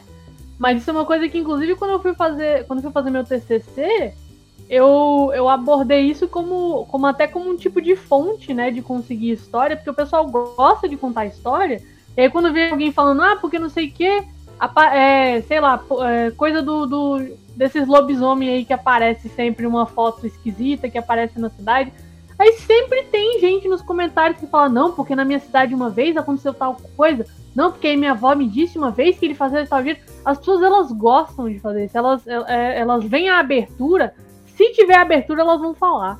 Porque a gente gosta de falar dessas coisas, a gosta de contar, a gente gosta de contar histórias. Das... Gente, o pessoal gosta de brincar agora, é, nos últimos meses tem bastante brincadeira com a gente gostar de fofocar, mas é uhum. mais ou menos a mesma vibe. A gente gosta de contar sobre as coisas que estão acontecendo ao nosso redor. Recentemente. Então, tipo, coisas engatilham muito fácil. Recentemente a Januária Cristina Alves, né, que fala bastante sobre fake news, né? E ela tem lá o livro Abecedário de Personagens do Folclore também, que já falou com ela aqui esse ano. E ela postou um, um texto sobre essa as fake news e a necessidade do povo brasileiro de contar histórias. E como a fake news ela acaba funcionando como uma forma de chamar atenção mesmo da pessoa conseguir ter uma atenção para ter a sua história contada. Ela quer contar a sua história e aí a sua história ela está em cima de uma outra história ela acabou inventando uma história em cima da outra para conseguir um palanque, para conseguir estar num lugar ali de atenção, de poder estar nessa grande esquina que vira a internet, né? A esquina para comentar a fofoca. E a fofoquinha que tá ali na esquina, agora ela toma um outro patamar, né? Agora essa fofoquinha ela vai para redes sociais e vira uma, uma realidade gigantesca, vira matéria de jornal, vira uma perseguição. Então, é, principalmente no momento que a gente tá, né, pensar essas questões da contação de histórias, a necessidade de ter essa atenção para sua história, ela é muito importante, assim, porque a gente não pode diminuir esse lugar da própria contação de histórias, da própria capacidade de contar e, e, e, gerar essas histórias naturalmente. A gente não pode botar isso tudo como fake news e, e apaga. Agora você para de contar história porque é fake news porque hum. você tá acabando com um monte de questões que fazem parte da nossa cultura. Então isso vem para embaralhar eu, eu tudo, botei, né? Eu botei uma nota de rodapé no meu relatório de pós-doc sobre isso, assim, falando que a mentira faz parte do folclore. Porque se uh -huh. a gente pensar em coisas do tipo história de pescador, história de caçador, causas uhum. de exagero, né? Ah, eu. Causa de exagero do Pantanal. Ah, eu plantei uma mandioca, uma mandioca que foi tão grande, mas tão grande, que quando eu puxei a rama, ela, ela saía do Pantanal e, saía, e, e ia até o Peru. Como assim? que rama é essa? Está registrado né, numa tese que estuda o Pantanal e tal. Então, causas de exagero, história de, de pescador, não sei o quê, isso aí é muito frequente, né? É, e, e a mentira, ela faz parte da performance. Você sabe que o cara tá mentindo. Sim. Mas é divertido. Então você claro. não vai desmentir. Uhum. Eu tenho certeza e, e, que e, em algum momento aqui, talvez um de nós tenha ou tenha feito isso, ou conheça alguém que faça isso muito bem, que é mentir descaradamente para chamar, para virar né, uma história na seu favor. Então, tipo assim, porra, eu tava lá, eu vi com certeza. Uhum. Lá uhum. e fiz isso, tentei fazer aquilo lá e não deu certo. Saí uhum. na porrada num bar e não sei o que. Nunca, nunca bati ninguém na vida. Mas aí você chama a atenção de alguém, você mete uma dessas, né? Então, assim, Sim. faz parte, né? Agora, é. a fake news ela é estruturada uhum. para prejudicar grupos. Exatamente, perfeitamente, perfeitamente. Vamos aqui para agosto. Chegando em agosto, Opa. nós temos a primeira animação nacional chegando na Disney Plus, que faz uma referência, uma tímida referência ao folclore, né? A animação se chama o Pergaminho Vermelho e chegou através de um acordo entre a Vitrine Filmes e o canal de streaming. Tivemos também o Somando Visões 2021, Folclore BR Somando Visões, o evento acontecendo pela quinta edição, olha aí. E aí tivemos um papo sobre tretas culturais, eh, a gente trouxe também essa treta aí da, das estátuas. É, tivemos também um papo, inclusive um, uma série de papos junto com o Sesc Rio, que foi o papo com o, o Andrioli. Tivemos um papo sobre tem cultura popular em todo lugar. Outro sobre bate-bolas com a, a, a Lista. Tivemos um papo também sobre a cultura africana é pop popular no Brasil, com Hugo Canuto. as riquezas do nosso folclore, onde vamos ali provocar você que diz aí, ó, ah, o nosso folclore é muito rico, rico, cheio de coisa, muitas coisas. Olha, gente, vou contar aqui pra vocês quantas coisas. É riqueza que não acaba mais, e aí nunca conta com as riquezas do folclore. Fizemos também uma exibição do filme lá, o, o Jamari, falamos com o diretor também. É, um ano de Eu Sou Caipora. E a Menina e o Poder das Matas, é o curta de animação que tá chegando aí, gente. Novidades em breve. É o programa piloto do Joga Folk, que aí ficou só no piloto mesmo, que até agora eu não consegui engatar minha vida gamer. o Among Us, que a gente reuniu uma galera pra, pra, falar, pra jogar Among Us, o pessoal do folclore jogando Among Us, foi fantástico. É, e a mentira comendo solta. Mentira comendo solta. E terminamos ali o Somando Visões falando de Cidade Invisível com a Steph Nunes, que é jornalista e produtora de conteúdo. E ela é dona lá do, do, do maior portal de Cidade Invisível da internet aí, que é no Instagram, Cidade Visível BR. Foi um evento maravilhoso, tá todo disponível aí no YouTube, é, em breve também em outros podcasts e redes aí de streaming, mas foi maravilhoso, um agosto mais uma vez aí suando frio para fazer isso acontecer, mas foi muito gostoso, como sempre aí, bate-papos maravilhosos e a gente sempre tentando é, chegar em outros lugares ali, né? Essa parte, parceria com o Sesc também já abre portas aí para futuras, para outras possibilidades. Vamos ver o que vem aí em 2022 para Somando Visões. Tô com muita esperança aí que a gente vai conseguir fazer alguma coisa presencial. Então, aguardem que é muito vem aí para 2022 que não cabe mais aqui. Vamos aqui para setembro. Setembro tivemos o God of War Ragnarok sendo divulgado e aí o visual dos personagens também que causou polêmica. Tem personagem negra, tem o Thor gordinho, ó, acabaram com minha mitologia nórdica querida. Tivemos ah, o lançamento aí também do quadrinho De Onde Viemos, do, do Carlos Ruas, que lançou através do financiamento coletivo. Foi um dos quadrinhos mais financiados aí, com mais de meio milhão de, de apoiadores. E que eu estava lá, tô lá no meio dessa galera. O quadrinho já está impresso e chegando pra galera também também, hein? Ele em breve estará aí na casa de quem apoiou o De Onde Viemos. Estreia de Round 6, a série virou um fenômeno aí, transformando brincadeiras folclóricas em jogos mortais. Tivemos a estreia de Shang-Chi e a Lenda dos Dez Anéis, estreou no cinema é, tivemos o lançamento do, do jogo Um Conto de Banzo, tá disponível na Steam também. O jogo ele vai falar ali de negros escravizados em busca de quilombos. Ele vai também trazer essa ideia de, da diversidade negra é, que veio escravizada para o Brasil. De um personagem é muçulmano, o outro é yorubá e vai rolar esse diálogo também dentro do jogo. É, e aí tivemos também anúncio no Twitter de um tal do, do Ian Fraser, que anunciou oficialmente aí que a vida e as, as mortes de Severino Olho de Dendê chegará em um livro em uma grande editora. Está anunciado aí.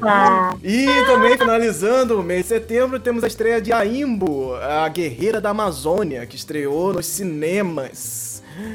Gente, setembro foi um mês de estreias aí, estreias importantes. Round 6 entrou pro, todas as conversas né, possíveis. É, é, o Shang-Chi trouxe aí o, o, herói chinês da Marvel, agora com a mesma vibe ali do Pantera Negra. E o Ragnarok, né? Do, que nem lançou, já tá aí. Só o visual já causou todo um incômodo na galera do, do Thor gordinho. Ai meu Deus, não pode. É uma personagem negra no, no, na mitologia nórdica. Como assim? Que isso não é possível, isso é absurdo. Então, é, comentamos isso bastante lá na nossa live. E aí, o que, que temos aí para setembro de destaque para vocês? Só para dizer, o Round 6 realmente, eu tô dizendo, essa série vai veio para ficar porque eu dei recentemente meu módulo de escrita criativa lá na Novo Oeste, né, onde eu estou dando aula de, na pós-graduação de roteiro, e muito aluno fazendo Round Six folclórico, viu?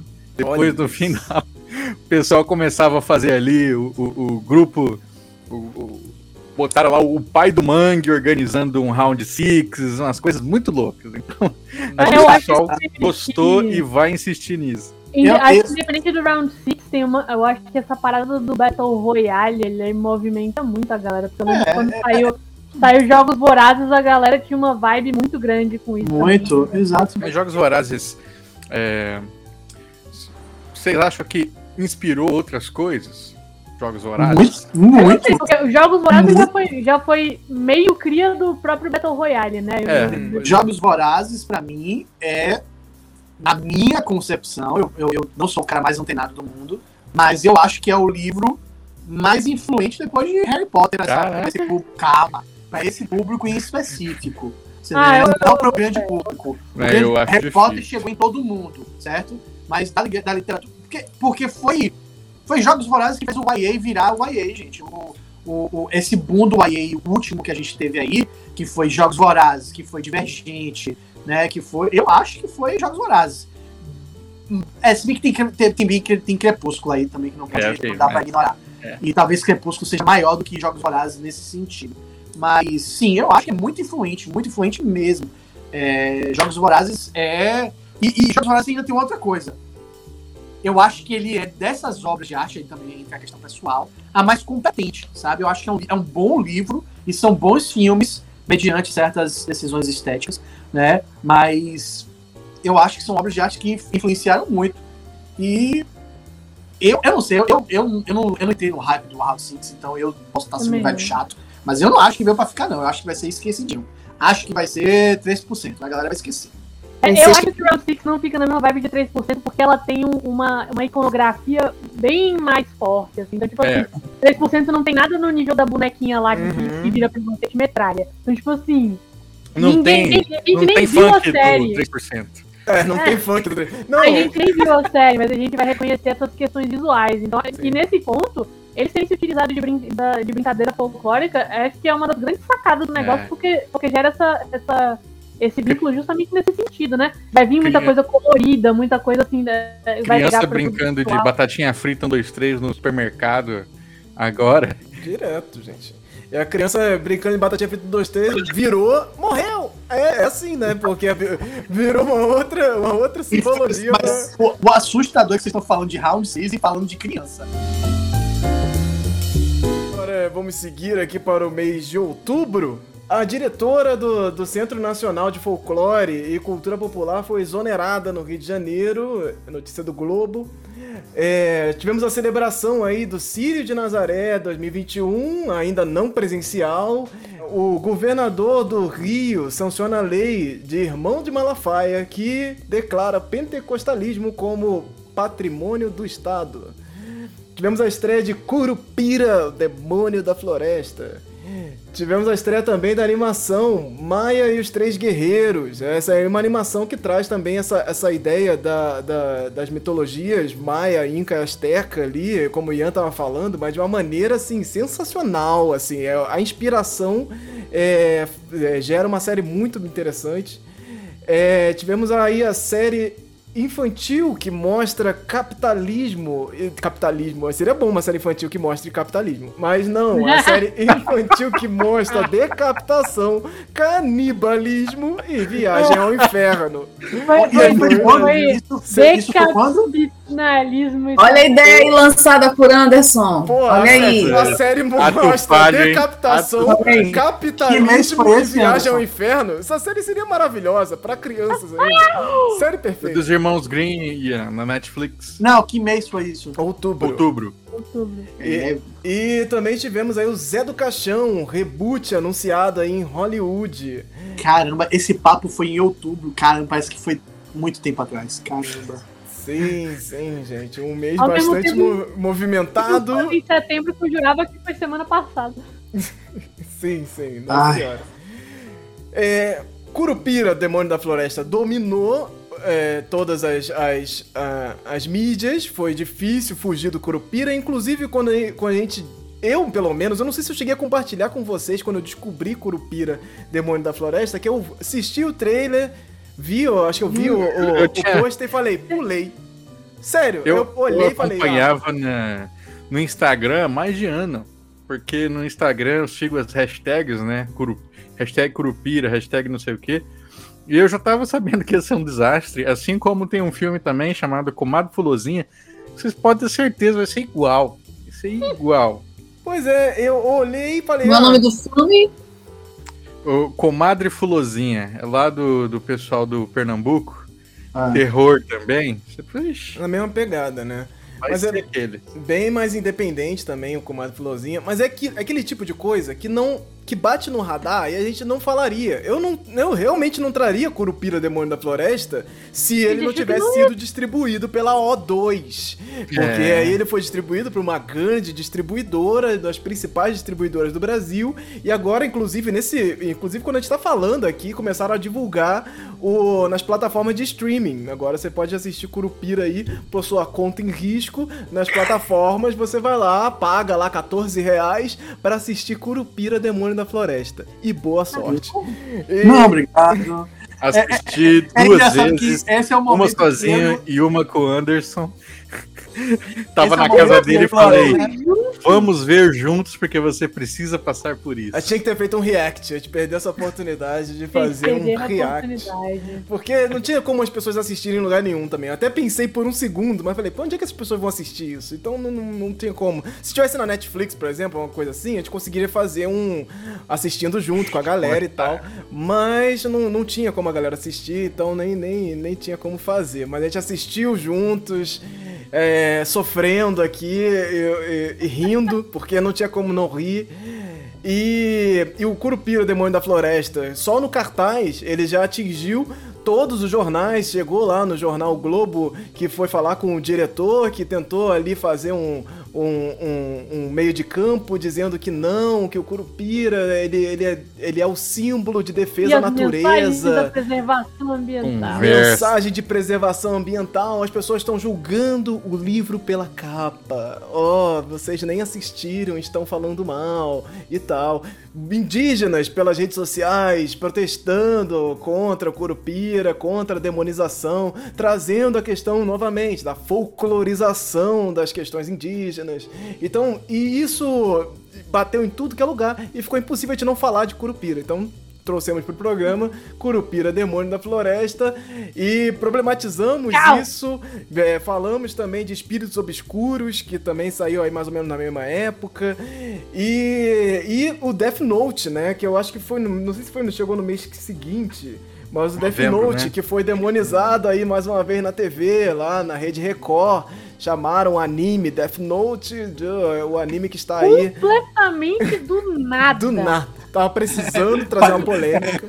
É nesse momento que. Não 2000... tinha pauta, não tinha pauta, assim. A pessoa é. não tinha pauta. Então, bora fazer qualquer coisa. Ah, bora falar mal do Death Note. Meu, meus é. filhos aqui irados, irados. Eles têm, um, eles têm um boxe da pauta e aí eles botaram a mão e eles não tinham visto que o, o papelzinho ficou agarrado lá no fundo.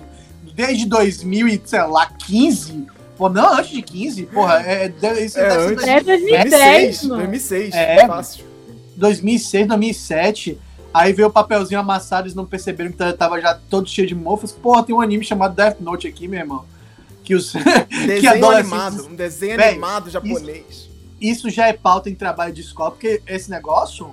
É, ele chegou aí nas escolas, né? E é uma coisa que a escola não pode ignorar, uma vez que, tipo assim, se tem um aluno que o caderno é um caderno de notar nome de, de, de aluno para morrer e cai na mão de um professor porque o aluno tá fazendo. O, o colégio não pode ignorar esse tipo de porra. Tá meu, meu, meu amigo foi pra coordenação, pessoal, do atendimento psicológico por causa de Death Note. Não sei o quê. 2011. Minha namorada também. Nossa, gente. Imagina se Death Note não, chega gente, traduzido. Era muito rolê, era muito rolê. Na época que tinha, tipo, hoje em dia não tem muito mais aqui em Brasília, tipo, mesmo antes da pandemia, mas na época que tinha evento de anime adoidado, todo mundo assinava Death Note, velho. Vendia um monte de Death Note ali. E a, e a, e a galera, tipo, você nunca nem viu a pessoa na sua vida. Ela chegava assim no cara, assina meu Death Note. Assino?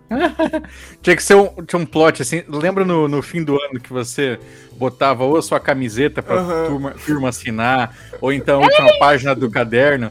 Aí você pega assim um caderno encapado e fala assim, pô, assina aqui, não sei o quê. E aí no final você revela que é o Death Note. Mas é, tem, tem um monte de vídeo do, do Omegle, que é tipo, que viralizou de novo um tempo atrás, que era isso, que era a pessoa. É, esses, esses chat anônimo, né? Que você entra e conversa com gente aleatória. E aí o cara, tipo, desenhava você na hora ali, aí ele mostrava assim, e o pessoal, todo mundo, tipo, nossa, que legal! Aí ele fechava o caderno assim, era Death Note. Eu Mas, cara, é muito, é muito engraçado. Eu nem cheguei a ver, eu nem cheguei a ver a reportagem da Record, mas ficou muito na minha cabeça o caso do meu amigo, porque ele é mais ou menos. Eu sinto que é muito a mesma energia. Porque chamaram ele lá, ver a galera assim, é, é psicólogo de escola, falar com ele assim. E a pessoa, tipo, tentando abordar aquilo seriamente. Ah, mas você. Você acha que esse caderno realmente pode matar as pessoas? E ele é tipo assim. Claro que não! Você tá doido, mano? Oxi. Gente. Por, ser, uma... adulto, por ser adulto, não consegue fantasiar também, né? Tem umas coisas assim que o ser adulto. Isso, eu, eu tenho. Eu tava. Pro, pro pós-doc, né? Eu tenho lido muito teoria de jogo. Aí tem um, um, trecho do livro do Ruizinga, que é um clássico, né? Que aí ele lembra, assim, um, uma situação, né? Que o, o, o filho tá brincando de trenzinho né? Enfileirou um monte de, Ai, de cadeira assim e senta na frente. E aí o pai chega para dar um beijo na, na cabeça dele e fala assim: pai, não beija a máquina, porque senão as cadeiras vão, vão, vão desacreditar que isso aqui é um trem. e aí ele fala assim: isso aí é a criança realmente dizendo que ela é um trem? Não, ela sabe o limite da brincadeira, só que ela tá levando a brincadeira a sério. Então, claro. assim, a criança sabe, ela, ela tem consciência do, do, limite que o jogo se propõe. Né? Uhum. Mas enquanto ela joga, ela faz aquilo a valer, né? Porque faz parte da dinâmica. Então, é, é, é as é. pessoas polemizam coisas absurdas. Até, até daria para você, tipo, buscar qualquer coisa, tipo, sei lá, uma pessoa tem é, uma série de frustrações e ela usaria, tipo, o Death Note como um tipo de válvula de escape. Você poderia fazer esse tipo de abordagem, tipo, eu acho plenamente plausível. Só que a galera faz umas extrapolações Acho que a Record até fez um repeteco depois de novo com, com o negócio de Halloween, né? Que eles não tinham mais o que fazer também. Uhum. E, tipo, ele faz umas extrapolações e vai para uns caminhos tão esdrúxulos que, tipo, não dá nem para você tirar alguma coisa de positivo. Não, isso é o, o verdadeiro desserviço do jornalismo. Porque uma coisa é tu querer discutir como que a violência que existe, enfim, nos jogos, no audiovisual, podem influenciar negativamente né, quer fazer uma matéria de alerta aos pais. Porque eu sou mãe de um adolescente, ele joga o dia todo, ele está lá no anime, e eu não tenho como ficar o dia todo ouvindo tudo que ele está falando, gente, como eu falei, é impossível esse hum. controle, então o que é que tu fazes? Tu vai saber o que, que eles estão fazendo, o que, que eles estão falando, como que eles lidam com isso. Então, o que, que eu fiz quando o Ernesto assistiu o Round Six? Eu perguntei para o Ernesto, Ernesto, e aí, o que, que você achou? Sabe, você vai buscando na criança como que ela entende aquela violência, aquela cena de morte, para você ver até que ponto aquilo é uma fantasia que ela está criando, ou se ela está introjetando aquilo ou não. E isso depende muito da vida da pessoa, da vida da criança, do ambiente familiar, Sim. das pessoas que estão ao redor dela. Então não dá para tu fazer uma matéria para dizer que a série não presta, que o anime não presta, fazendo um desserviço sabe, é completamente preconceituoso, desinformado, anacrônico, sabe, completamente tudo, só para falar mal de um produto. Que é isso, a matéria era para falar mal daquilo ali. E tem a ver, na minha avaliação, com a linha ideológica da Record hoje, por conta dos tempos que a gente está vivendo. Pode ter relação com Curupira, se a gente for pegar aqui agora, por exemplo, Cidade Invisível, Curupira, né, vários desses produtos que estão discutindo, produtos ligados às religiões de matriz africana, a Record já foi processada, teve que ser processada uhum. por uma matéria também, que era um desserviço em relação às religiões de matriz africana, teve que é, pagar a multa, foi processada, teve que fazer uma matéria a favor das religiões, enfim. Então, faz parte da linha editorial deles, mas é um desserviço ao jornalismo. O problema é que quem assiste Record acredita naquilo, né? Uhum. Acredita que a criança que vai estar tá jogando lá Death Note vai virar um psicopata, um assassino, vai sair escrevendo o nome de pessoas. E como a gente está em tempos difíceis, e, por exemplo, infelizmente a gente teve casos é, assim aqui no Brasil também, nas escolas, aí as pessoas associam, porque uhum. as pessoas têm dificuldades em lidar. É o que eu falo, né? Você não conversa com seu filho, você não conhece o seu filho, então qualquer coisa que o seu filho vê, você vê como uma ameaça. Se você não conhece algo, você vê como uma ameaça. Isso é ignorância, isso é uhum. preconceito, é desinformação. Se você começa a conhecer aquilo, você não. Se você conhece Curupira, você não vai achar que Curupira é um demônio, você não vai enxergar isso nele. Mas uhum. existe uma construção cada vez maior, e infelizmente esse filme é um desserviço, eu não consegui assistir todo. É, Porque. Eu, eu... Oh, desculpa, continue. Não, não, pode falar aí. Não, mas é isso, é dentro desse campo de serviço. Você quer fazer um filme e quer contar uma história. A gente trabalha muito com a semiótica na comunicação, né? com os símbolos, com os signos. É muita irresponsabilidade um diretor dizer que ele não quis fazer isso, que a gente está julgando o livro pela capa, mas ele fez a capa. Uhum. Ele, ele é o responsável né? pela capa. Sabe, por favor, né? Vamos ser honestos. Então assuma que você quer fazer um filme para demonizar o Curupira. É mais honesto do que você sair pela tangente, do que você desversar o debate, dizer que não, é você que é o culpado, Andrioli, você que é o culpado, Ian, porque você que está enxergando assim, não sou eu que fiz. Obviamente que nós temos as nossas interpretações pessoais e a gente vai ter sempre o nosso olhar, então, mas o que é a obra é o que é a obra. A obra está ali. Não tem muito como negar uma obra, sabe? Ela está lá. É isso. Quando a gente tem, eu, eu tenho muito, eu tenho muitas, muitas, eu tenho muito medo de quando a, o jornalismo é, usa de sentimentos que eu acho que não são necessariamente proveitosos para o próprio, para próprio jornalismo. Assim, o jornalismo do medo, ele tem uma pauta muito forte de criar o medo do outro, de criar histórias de narrativas de vilão, vilão e herói, né? Então, quando a gente tem essas matérias, assim, eu acho que a gente, assim, eu acho que a gente gastou mais sinapses conversando aqui do que eles na hora que eles criaram essa pauta, porque, gente, eu, eu, eu realmente acho que esse tipo de pauta é que nem, sabe, tipo, o Dia da Mulher, eles pegam uma pessoa que tem um trabalho extremamente não feminino ah, ela passa o dia todo carregando peso, mas ela não esquece de ser feminina, e passando batom. Essas pautas, elas são, tipo assim, é a mesma coisa sempre. Então, esse aí, ele simplesmente fala assim, e aí, qual é como é que a gente vai meter medo? Como é que a gente vai meter medo no nosso público? Né? É, e eu acho que a Record pauta, trabalha sempre. Né? A, a Record, pra mim, trabalha o medo exacer, exacerbadamente, tá ligado? É, é, é medo de todas as formas é o medo, é, é o medo espiritual, é o medo urbano, é me, é o medo é, não urbano. É só medo, é medo, medo, medo, medo, medo, porque quanto mais medo você tem, menos conversa você tem e você é mais fácil de controlar. É, é, é fácil, é fato isso. É, é, é, modo de controlar pessoas. É, quando eu tô com medo, eu sou suscetível a tudo. Se eu tô com medo e você é a pessoa que vai me abraçar e falar assim, não, Ian, tá tudo tranquilo, você pode. E aí, vamos pedir uma pizza agora de 70 reais e você paga? De boa, vá lá, eu só não quero estar tá com medo sozinho. Você tá entendendo? Então, essas ferramentas elas são muito poderosas. Então, esse aí é só mais um dos casos que a gente tem é, de pessoas usando o meio, que é a comunicação é, é, televisiva, né, no, no caso, usando o meio para seus próprios benefícios. E na série também, né, um conto dos Green, né, é, também é uma apresentadora da Record, Renata Alves, trouxe aí essa problemática de como, ó, estão ensinando as nossas crianças a ter medo dos seus pais. Tipo, eu what? não tanco, não tanco isso, porque isso foi uma coisa que eu já falei pra vocês, acho que a gente já tinha falado isso aqui, mas Falou. eu repito sempre, mano. Se seus filhos estão arranjando por causa de um desenho motivo para ficar com medo de você, Não é só culpa do desenho, não, mano. Eu te garanto. Tá não, a culpa é sua, Lorena. Ei, quando eu vi essa mulher falando no Facebook, eu peguei, foi o Ernesto, sentei com ele e falei, bora assistir esse episódio agora, eu quero ver se tu vai ficar com medo.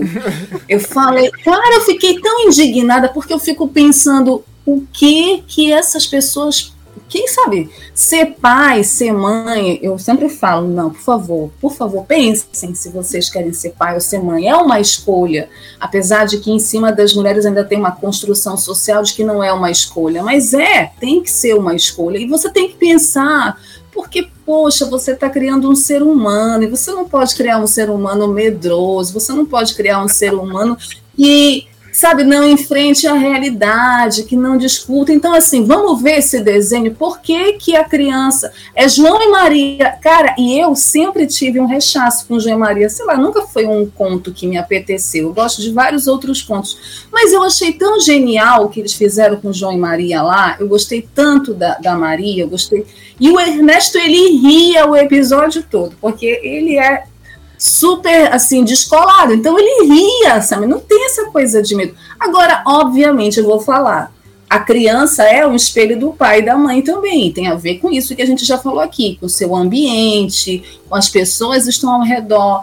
Essa apresentadora da Record pintou a série de uma maneira assim, ela estava indignada no programa, sabe? Mas ela estava é... completamente revoltada. É, essas pessoas, na minha cabeça, assim, quando tá. Quando não, nem acreditam no que elas estão falando. Na minha, na minha concepção, obviamente, eu posso estar aqui. Não acreditam. É, é simplesmente a pauta do momento para poder surfar em, em, em questões é, morais.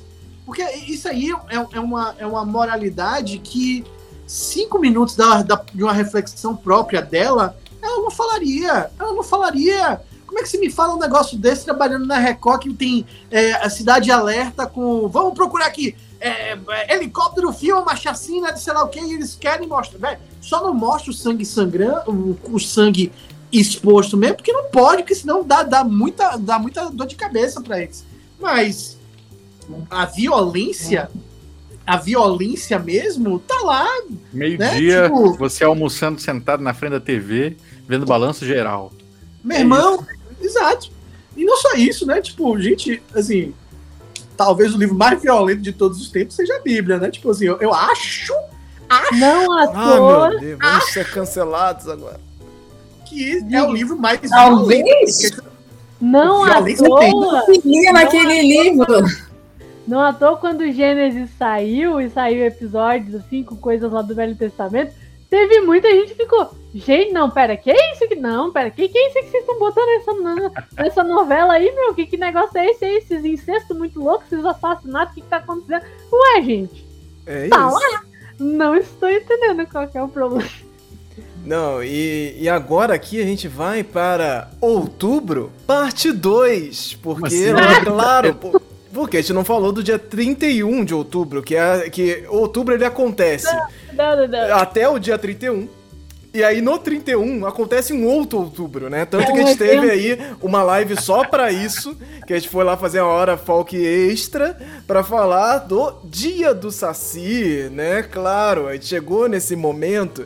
E aí algumas notícias que rolaram no Dia do Saci, que foi o Garotices ou Travessuras, que o Saci invadiu lá a marca Garoto de bombons, né? E roubou o, o o chapéuzinho do garoto da marca do bombom e devolveu no dia 31, né? Rolou essa campanha de marketing nas ruas de Guamá, aí em Belém, olha aí, Wellington, uh, foram tomadas por assombrações no cortejo visagento. Cortejo lindo. E, a, e aí também moradores de Taguatinga, Distrito Federal, Terra da Lorena aí, ó, confundiram decoração de Halloween com um cadáver e chamaram a polícia também. E, e a gente comentou na, na, na, na live live lá na gravação do podcast sobre é, alguns comentários muito loucos na internet, pessoas ensandecidas querendo defender o Halloween e, e ficou ali falando sobre os comentários e dialogando e tal, e faltou um comentário que eu vou trazer ele aqui agora para vocês. Esse momento. Ai, Olha abre, aí. Abre aspas. Sobre a americanização, eu não vejo ninguém querendo trocar o gorro do Papai Noel por um chapéu de palha, nem trocando o chocolate da Páscoa por açaí. Por que essa perseguição e defesa do nacional justamente na comemoração não cristã, hein? Justamente na data em que se comemora mulheres, bruxas. Essa, essa é a minha maior reflexão sobre essa briga contra o Halloween. Fecha aspas. Esse era um dos comentários aí maravilhosos. Gostou, André gostou. Pode falar sobre isso. Fale, porque a gente já falou demais, então aproveita e contribua, exato.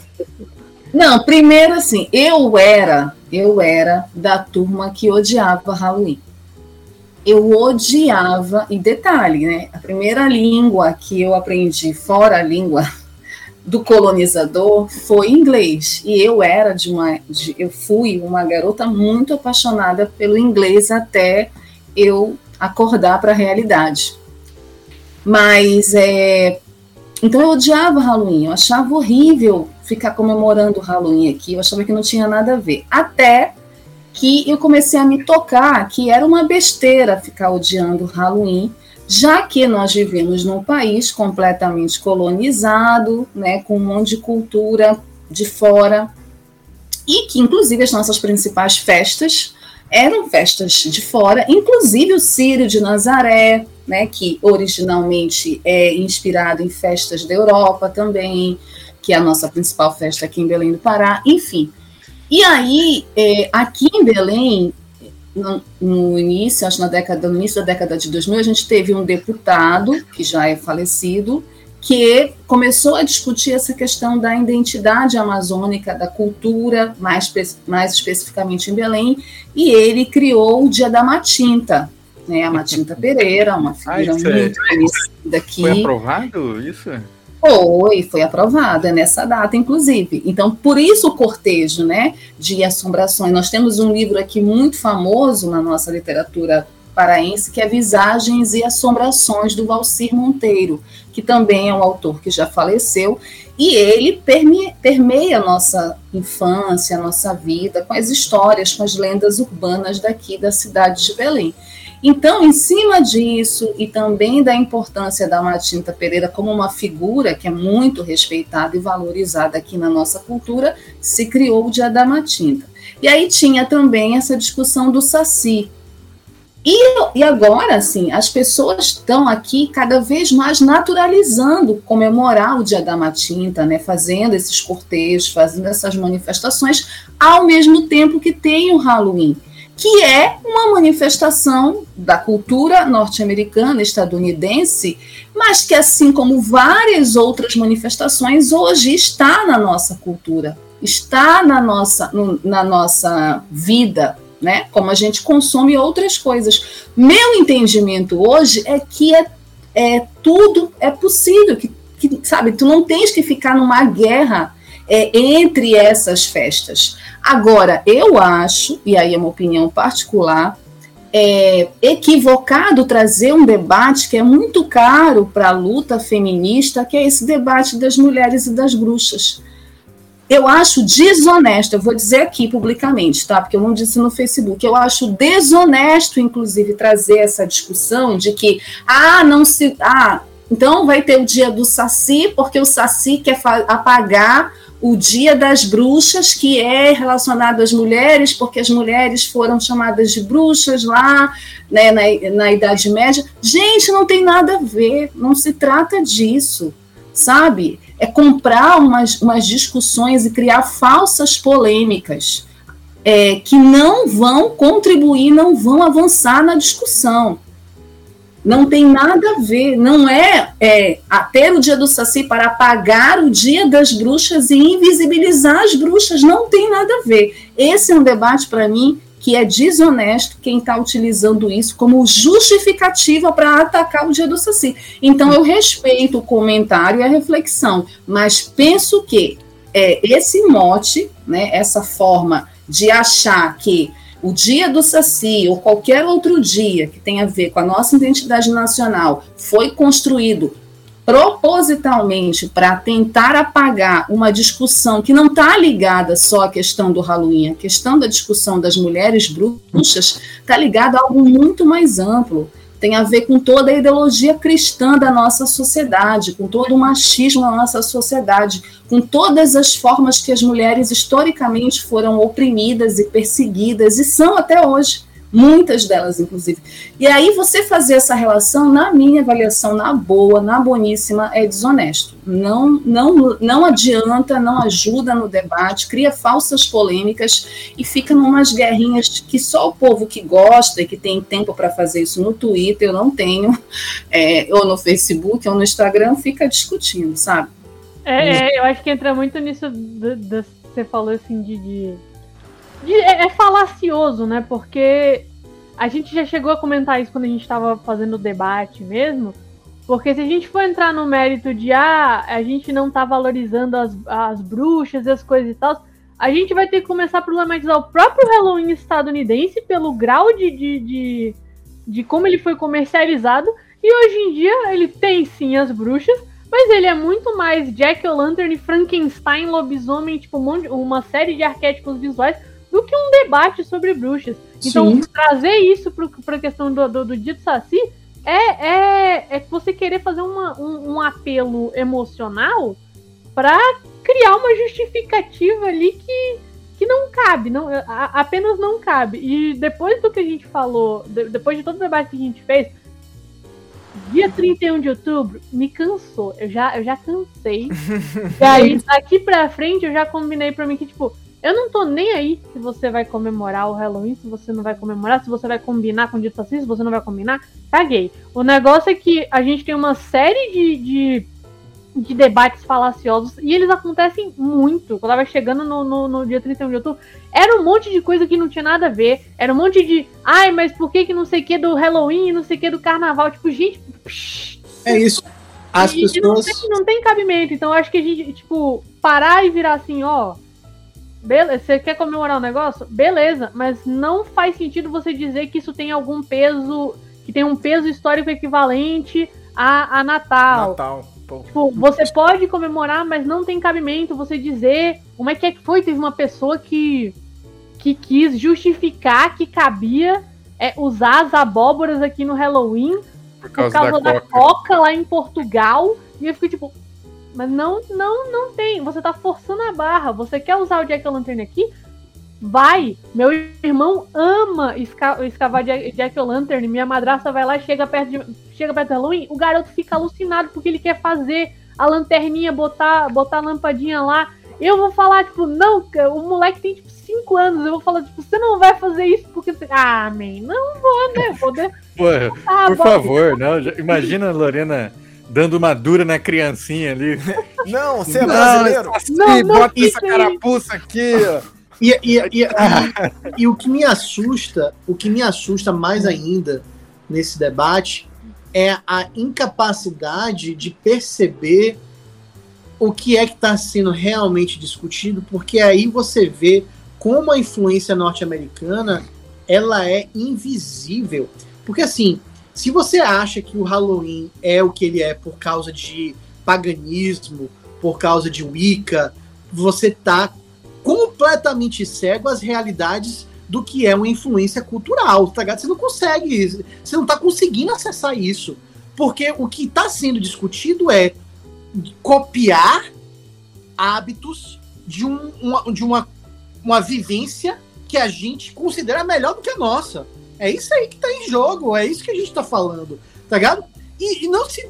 Véi, e se depender das coisas, do andar das carruagens, vai ter que começar a ter dia de São Patrício aqui, de verdade, que nem os americanos fazem, né? O St. Patrick's Day, e todo mundo vai começar a vestir de verde e vai começar a falar: porra, é contra irlandês, você não quer. E não é isso. Não é assim como 5 de maio nos Estados Unidos, meu irmão. Não é. Não é sobre mexicano. Eles tentam, a comunidade mexicana com certeza tenta fazer, mas o americano, o americano é, Trump da vida, ele quer comer enchiladas e tacos e, e, encher a cara e ter um dia de, de, de festa. Nada, nada a ver com a cultura mexicana. Zero. A não ser a, se utilizar da comida e da bebida que é gostosa, mas não em celebração do povo.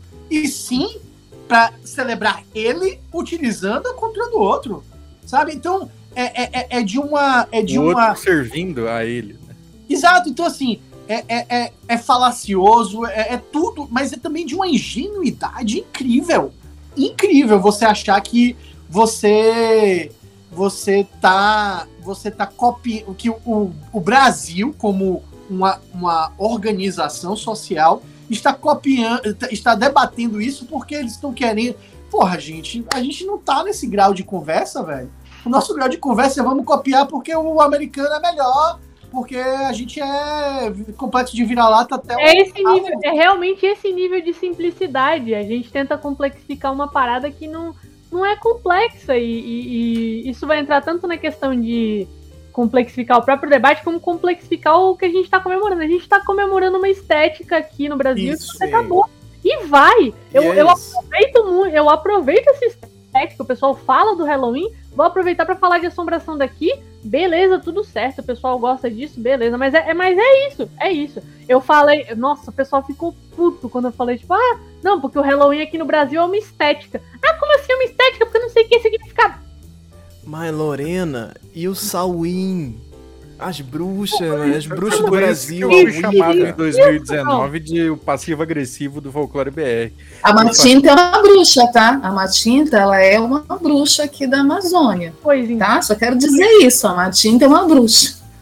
Pois é, valorizar, valorizar elas ninguém quer na hora de falar, ai, não sei que no dia das bruxas. Mas assim, é, o dia 31, ele é uma potência, ele é um dia inevitável, nós temos que falar, falar do Saci, fazer provocações. As, as, acho que os maiores virais do Folclore BR esse ano estiveram em torno do dia 31 de outubro, falando do dia do Saci, fiz várias provocações, várias brincadeiras ali, postei o texto da Lorena, tipo, publicou várias coisas e realmente é um movimento absurdo, assim. E muito mais absurdo das pessoas que querem defender, inclusive. E a, é muita gente compartilhando, é, defendendo o Halloween, compartilhando as coisas, falando: ah, que absurdo essa galera que fé contra o Halloween, deixa a gente comemorar em paz. Como se o própria postagem estivesse proibindo as pessoas de comemorarem o que elas quiserem. Então é, é muito louco como isso causa uma, uma revolta de. Eu, eu imagino. De nada com nada, né? Eu é, tipo, imagino tipo, a gente em evento, sabe? A gente em eventos, tipo, dia 31. Isso ainda não rolou, mas é, é quando isso começar a acontecer, dia 31, um evento, e aí chamam aí a gente de para fazer parte, para falar do dia do Saci, e aí tá num shopping, por exemplo, você falando de dia do Saci, no meio do Halloween, o shopping bombando de, de Jack-o'-lantern pra é. tudo que é lado, e aí eu imagino uma reação do tipo, a pessoa, alguém gritando no meio da galera assim, expressão. você... Você é maldito que tá querendo acabar com o Halloween! Esses nacionalistas, não dá ideia, Anderson, não dá ideia.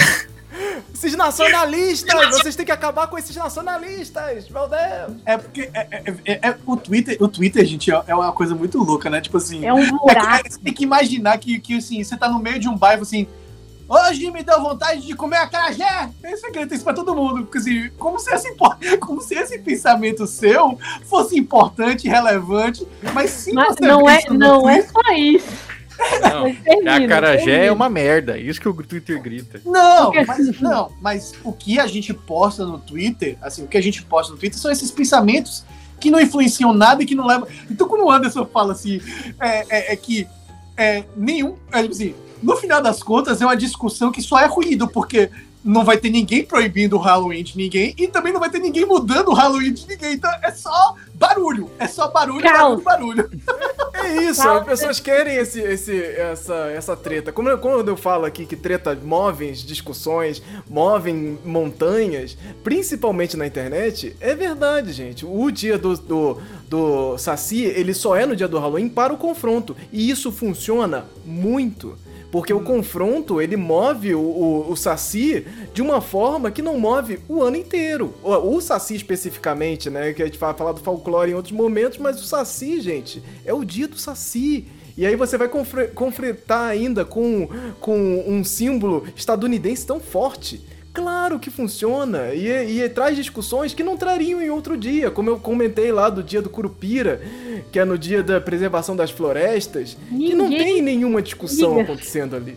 Se o dia do Saci fosse em qualquer dia aleatório, nada aconteceria, gente. A gente ia continuar passando por cima da nossa cultura e, e comemorando muito mais outras coisas, porque a gente tá aí vendido para esses símbolos, assim. Então a gente precisa sempre trazer o dia do Saci, sim, e quantos mais vezes precisar, e se tiver que conflitar com outra data, conflitaremos, porque é isso, isso faz parte dessa discussão. O que a gente quer trazer é uma discussão saudável, eu adorei esse saudável, né? Vamos, vamos tentar trazer também a discussão que, que entende esse caminho, né? Tem um caminho para se debater aqui, não é só fechar uma conversa e vamos embora pro próximo, né?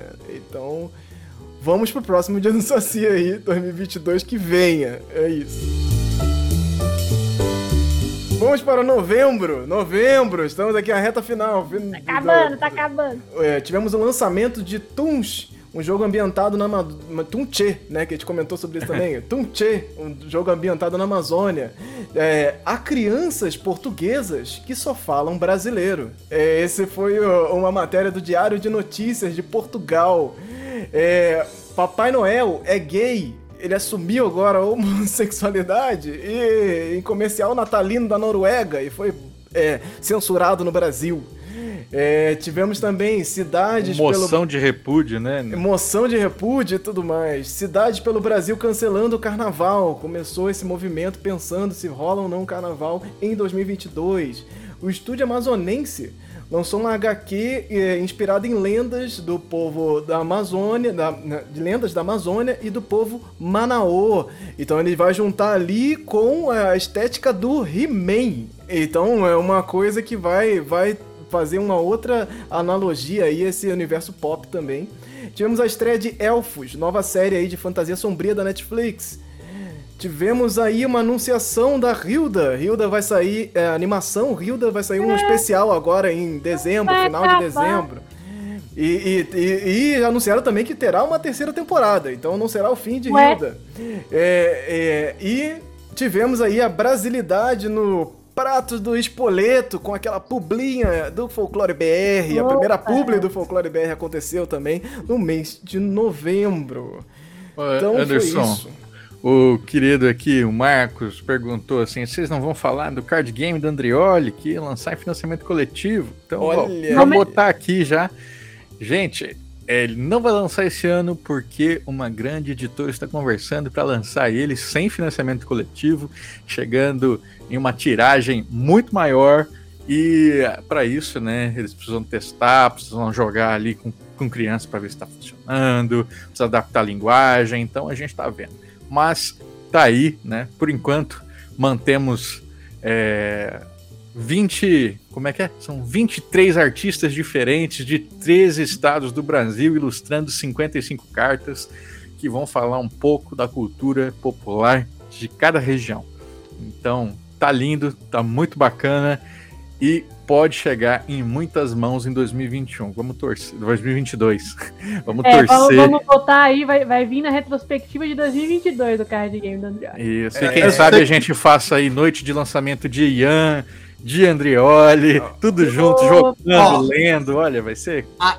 Louco. Quem ficar famoso primeiro, quem ficar milionário primeiro, tem que carregar o resto. Eu só sei disso. Eu só sei disso. Porque se você ficar famosão e começar a não responder meus WhatsApps, meus, meus messages, vocês quatro aí, certo? Acabou, gente. Não é assim que funciona. A gente tem que. É um leva o outro, tá ligado? É, é, é, é eu sou muito a favor de você, muito a favor do coletivo. Mas eu vou te dizer que tem gente que não responde, nem se não for famoso. então, isso não é critério. Tem mesmo, hein? Tem, mesmo. Tem gente que, que acho que a, comenta aqui no nosso chat, mas não responde o WhatsApp. Só dizer. Olha as alfinetadas ao vivo. Ao vivo. Exatamente. É hora de lavar roupa. De lavar roupa? É, lavar roupa suja. Lavar roupa, lavar roupa suja. É, outubro ficou super. Tá super recente ainda as coisas, mas vocês aqui não participaram desse programa, né? Que a gente falou sobre pois essas é. notícias. E... Mas eu ouvi, eu ouvi, tava ontem. Você tá falando, do jeito que você tava falando, você tá assim, pô, eu ouvi essa conversa em algum lugar. Eu estava falando de Hilda, né, que vai lançar o filme. Eu fui buscar, né, para ver o que, que, mais tinha de informações. A teoria de que no, o, o filme agora que vai lançar na Netflix 30 de dezembro seria o final da série. Porque é, chega ali no final dos quadrinhos, se eu não me engano, é, e esse seria o final. Mas a produtora disse que já tem uma terceira leva de histórias de Hilda. Eu não. Eu entendi isso como uma terceira temporada. Hum, Agora, será que estão. que estão será que vão criar histórias novas ali só com o autor de consultor, hein?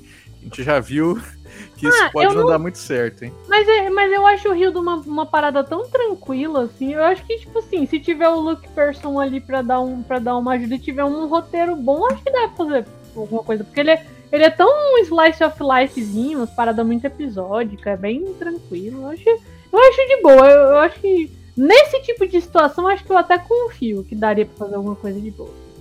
Sim, não, eu, eu acho essas séries assim, tipo Tá certo que eu não fui muito pra frente com Hilda, eu assisti, sei lá, quatro episódios. Olha lá o que você vai falar de Hilda. Ó, pecado aí.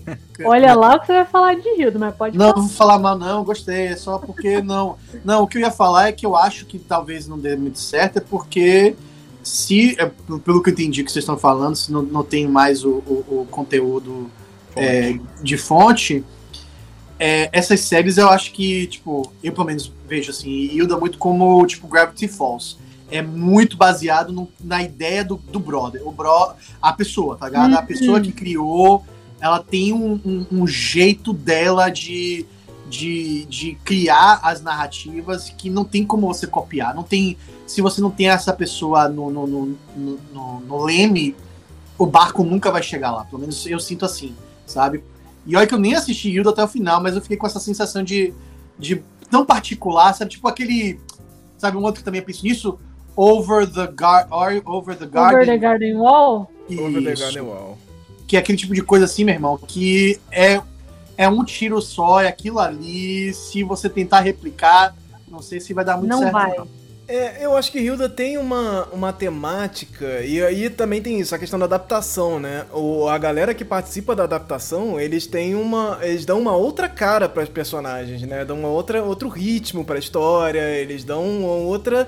E eles fazem parte daquilo. Então, é, é, especialmente ali os diretores de animação, a galera que tá dirigindo os atores e tal, eles fazem parte do Hilda em animação. É, é um outro é uma outra coisa, não é, o, não é mais os quadrinhos só. Então eles conseguiriam sim fazer outra, outras coisas, porque tem uma galera produzindo aquilo ali é, incessantemente, uma equipe gigante de, de gente que criou essa, essa, essa, esse ritmo novo de Hilda, né? Uhum. Da animação e tal. Então funcionaria, só não se sabe até quanto tempo, né? Porque você tem ali é, as ideias. Eu não acho que. Eu não acho que eles estenderem demais. Eles fazendo. Ah, vai ter uma terceira temporada e fechar. Eu confio que daria. E, e entra um pouco nisso no que o Anderson tá falando, né? Tem o pessoal que já tá participando ali. E Hilda, eu amo esse desenho, mas ele não tem uma proposta grandiosa. Ele não uhum. tem uma tipo, ai, eu vim aqui trazer uma coisa inovadora. Não, é o dia a dia da menina lá, tá interagindo com os amigos, interagindo com não sei o quê, sendo um porre com a mãe dela, mas tipo, é isso. E ele não ele é muito cotidianinho, então eu acho que você tendo uma consultoria do Luke Person para te para não fazer você extrapolar demais nas representações, porque a representação folclórica lá é muito bonitinha, muito ajeitadinha. Essa é a minha maior preocupação. Mas o, o arco... Tendo ele pra, pra ajudar lá, eu acho que tá tranquilo voltar pra esse cotidianinho. O, o arco inteiro ali, que de, é Trollburgo, né? Que é uma cidade que constrói um muro para se proteger dos trolls. Ele se resolve no filme, né? Se resolve no, no último quadrinho e vai se resolver no filme. Eu então, imagino que sim, porque já tava deixando, a, já tava dando a deixa para isso, né? Isso. E aí o, o que, que a gente vai ter talvez seja é, é, vai ter que encontrar, porque assim, apesar de ele ser o Slice of Life, né, ele tinha esse esse mistériozinho, né? O que que tá acontecendo na cidade, quem que são uhum. essas, essas pessoas. Vai ter que se encontrar um outro eixo para a história girar, né? Porque aí já vai estar tá solucionado a questão dos trolls. E aí, você faz o que depois? Aí vai ter que aparecer aí um outro sei lá, dragões, não sei o que, que vão Pra mim, terceira temporada podia ser ela voltando pra ah, onde aquela... saiu, porque a gente só teve um episódio é dela verdade. vivendo lá no chalezinho. foi embora, foi pra cidade e a gente não viu mais nada. Eu senti muita falta daquele mini universo. Acho que foi dois Sim, episódios. Né? Foi. Sim, hum. aquilo ali foi bem Depois legal. Depois foi também. embora. E eu gosto muito da ambientação em Trollburgo. Gosto muito de ambientar dentro da cidade, botar tudo isso lá no ambiente urbano e todas essas coisas. Mas a gente nem viu a bichinha morando lá na, na no meio do mato, assim, como é que era a vida dela antes, só sabia que aquilo acontecia. Teve um pouquinho de flashback assim na segunda temporada, mas acabou. Então eu, é. eu queria um pouquinho mais disso. Se pudesse voltar isso na terceira temporada, eu ia achar ótimo. Bem, no próximo programa, aí, o primeiro programa de 2022, nós falaremos provavelmente de Hilda aí, lançando dia 30 Vamos. de dezembro. Então a gente vai aqui fechar esse, esse ciclo aí e de, deixar o Ian também ir correr pra assistir aí, terminar de assistir. E aí a gente ah, comenta... falar, vou deixar Ian dormir porque eu já tô aqui, tipo, tá mais. Tá difícil, tá difícil. Mas aqui eu quero é, trazer também um pouco essas outras temáticas de, de, de novembro, que esse texto do, de crianças falando português PTBR, o risco do PTBR em Portugal me trouxe muitas, muitas, é, é, é, muitos pensamentos assim de como é, essa questão da, da, da linguagem ela atinge públicos de formas muito diferentes. E a gente falando de português, né, que são línguas muito próximas, os portugueses do mundo, né? E você vai ter um fenômeno parecido também na Angola, que é, assiste, assiste-se muito novela brasileira por lá, o canais de YouTube, a relação deles com a internet é muito diferente, e aí tem angolanos que inclusive vêm perguntar para brasileiros algumas questões é, por conta de dificuldade de acesso à rede. É, é muito louco como você pode pensar que essa, esse tipo de conteúdo que a gente produz aqui na internet pode reverberar pelo mundo, podendo inclusive transformar aí, em parte, a linguagem das crianças, né? Porque isso aí aconteceu através de Lucas Neto, o perigo da, da, da decolonização aí. Eu até comentei ontem que Luca, Lucas Neto e a decolonização vão ser os novos artigos aí que vão estar, que vão estar surgindo em breve. É, e, você nem precisa ir pro, pra, pra fora, né? Porque dentro mesmo do país já acontece. Esses dias eu tava vendo no Twitter o pessoal reclamando da, das crianças gaúchas, né? Que estão usando gíria. E essas gírias são gírias de, de stories aí de Instagram. Que é tipo. É, uhum. Ai, papai! Sabe? tipo. Meu. O cara faz um churrasco lá e ai, papai, olha que delícia, não sei o que, essa carne, fala com o pai, não sei o que. E as crianças gaúchas meteram essa de, de papai e pai agora em, em tudo que é lugar. Não, tem é... o, o, Massa, Massa Véi. Massa Véi nas, no, nas redes sociais aí. Ela tá eles... atacando a Lorena. Não, viraliza de uma forma não, que vai pra outro filho só né? fala velho. Meu filho, paraense, papaxibé. Só fala velho. Pô, velho. Ele só fala velho. E assim, tem uma, uma questão pessoal, porque eu tive um namorado que é de Brasília, mas mora aqui em Belém já, que é na mesma idade, assim, mesmo tempo que ele mora em Belém é o tempo da idade do meu filho, que é 10 anos. Então ele conviveu com ele, né? Conviveu. Então, ele fala muito velho, ele não perdeu. Oh, que vocês têm sotaque, tá? O pessoal diz que Brasília não tem sotaque, tem sotaque, povo de Brasília. E aí ele pegou o velho. E aí ele vê vídeo no YouTube que tem velho também. O pessoal fala, os youtubers falam muito velho. Pô, velho, massa, velho. Aí uhum. ele ele fala assim. Eu acho é. genial que os portuguesinhos estejam falando português BR. Eu só não gosto do do Lucas Neto, podia ser qualquer outro, podia ser Anderson, podia ser Andrioli, podia ser Ian, podia ser Lorena. É, tantos influenciadores aí maravilhosos. Aí, Lucas Neto. Mas tudo bem, né? Tudo bem, conhece pelo a, Lucas a, Neto. A decoloração vem de onde menos se espera, né? Eu vou dizer que de tanto conversar com esse grupo aqui, é, eu passei a falar o Xente na minha casa. graças a Ian. E é com a entonação do Ian. Negócio... Que é assim, que é, ô gente, de, de indignação, assim. Eu falo massa, graças à Bahia. Eu falo muito massa porque eu tive um professor de teatro aqui em Belém que falava massa e ele viveu na Bahia. Então, massa é da Bahia. Eu falo muito massa, massa, isso é massa. Massa, Sussa. Sussa, o povo de São Paulo fala muito. Eu tenho muitos amigos de São Paulo. Sussa, isso é Sussa, tá tudo Sussa. Então, assim, eu acho fantástico essa troca de sotaque. Eu acho engraçado. tem que conquistar o Brasil inteiro, gente. Eu acho que o é, é, é, não precisa. É, o Oxente ficar na Bahia é, é, é, encantador de certa forma, mas é triste. Porque o Oxente, ele, ele, ele, ele, ele, ele, não, não é só gostoso, ele, ele é, E se você usar ele bem, você, você, tipo, você diz exatamente o que você está pensando. Tipo assim, ele traduz a dúvida de uma forma que não é só uma dúvida, é uma surpresa também. Tipo assim, oxente, sabe? Se você, ou então se você, se você tá mais né? Se você tá descrente e até um pouco ofendido, uhum. tem um uso diferente, né? Tipo, oxi! Oxi! Também. Oxi é, é, é, plural, é lindo. É. Qual, qual expressão o Anderson mais usa? Eu não, não me lembro não de nenhuma. Não sei, cara. Não sei. Ai, esse sotaque aí. Aí, cara. Sudestino. Cara, cara eu, eu, eu, é difícil falar cara.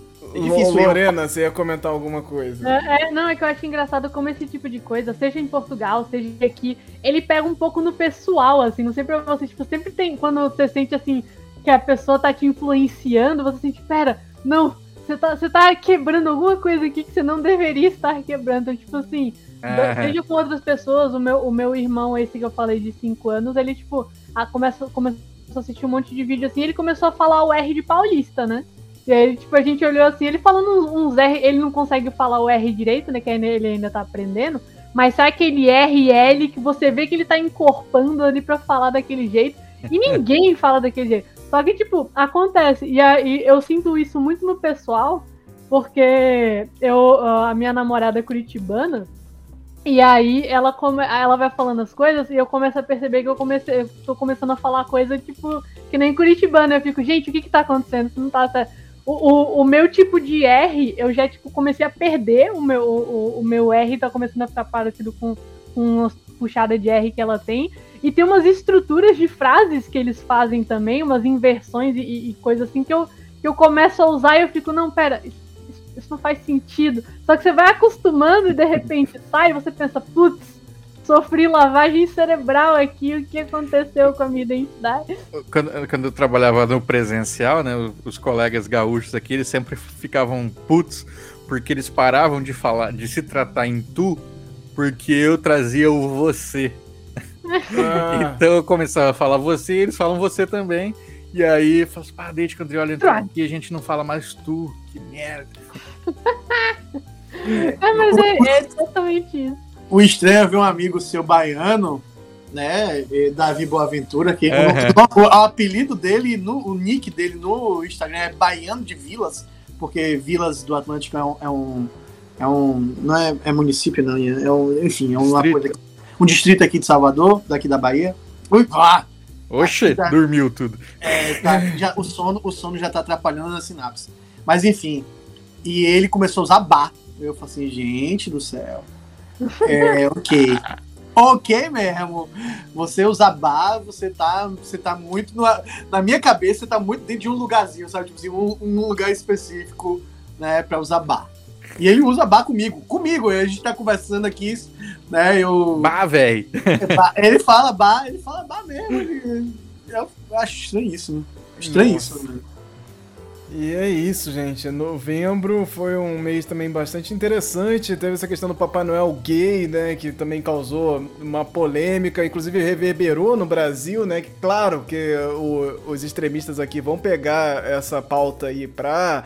É, é, é, problematizar e aparecer, né? Porque essa galera quer mais fazer é aparecer. E, e dizendo que, inclusive, Papai Noel para ele, o, o secretário da cultura lá, ele é o, o São Nicolau. São Nicolau? É Nicolau? Acho que é, é né? São Nicolau, uhum. né? Que então você tá ofendendo a fé cristã e a família tradicional. Inclusive, oh, as pessoas estão fazendo a relação. Ai, se criticar o Curupira, né? É, demonizar o Curupira não pode. Agora, se a gente fala ah, é não sei o que que estão falando do, de, de, São Nicolau desrespeitando, aí é ridículo. Aí, aí entra de novo, velho, esse rolê de ai, porque São Nicolau é a mesma coisa da galera falando das bruxas no Halloween. Pô, Véi, quem, a, a, maioria das pessoas você vai perguntar quem é São Nicolau, eles não vão saber. não sabe. É, exato. Não sabe. Inclusive, ó, tem episódio no Raiz dos Festejos, a série que eu escrevi, hein? Sobre Pels Níquel. e tem ali São Nicolau, Papai Noel, explicando os negócios da roupa vermelha e tudo. E o Pels Nicão lá, Papai Noel do Mato, dando surra em criança. Top e... demais. Uhul! Caramba, vem aí demais. É o níquel tem que ser o mais falado, inclusive, até porque hoje é o dia do. Hoje é o dia do Krampus, né? Hoje é Krampus Night, lá na, na Europa. Ah, é? E, e o Pels Níquel, ele é uma variação, né, do Krampus. Essa polêmica é tão surreal, porque primeiro que é um comercial de fora, né? É Nem da Noruega.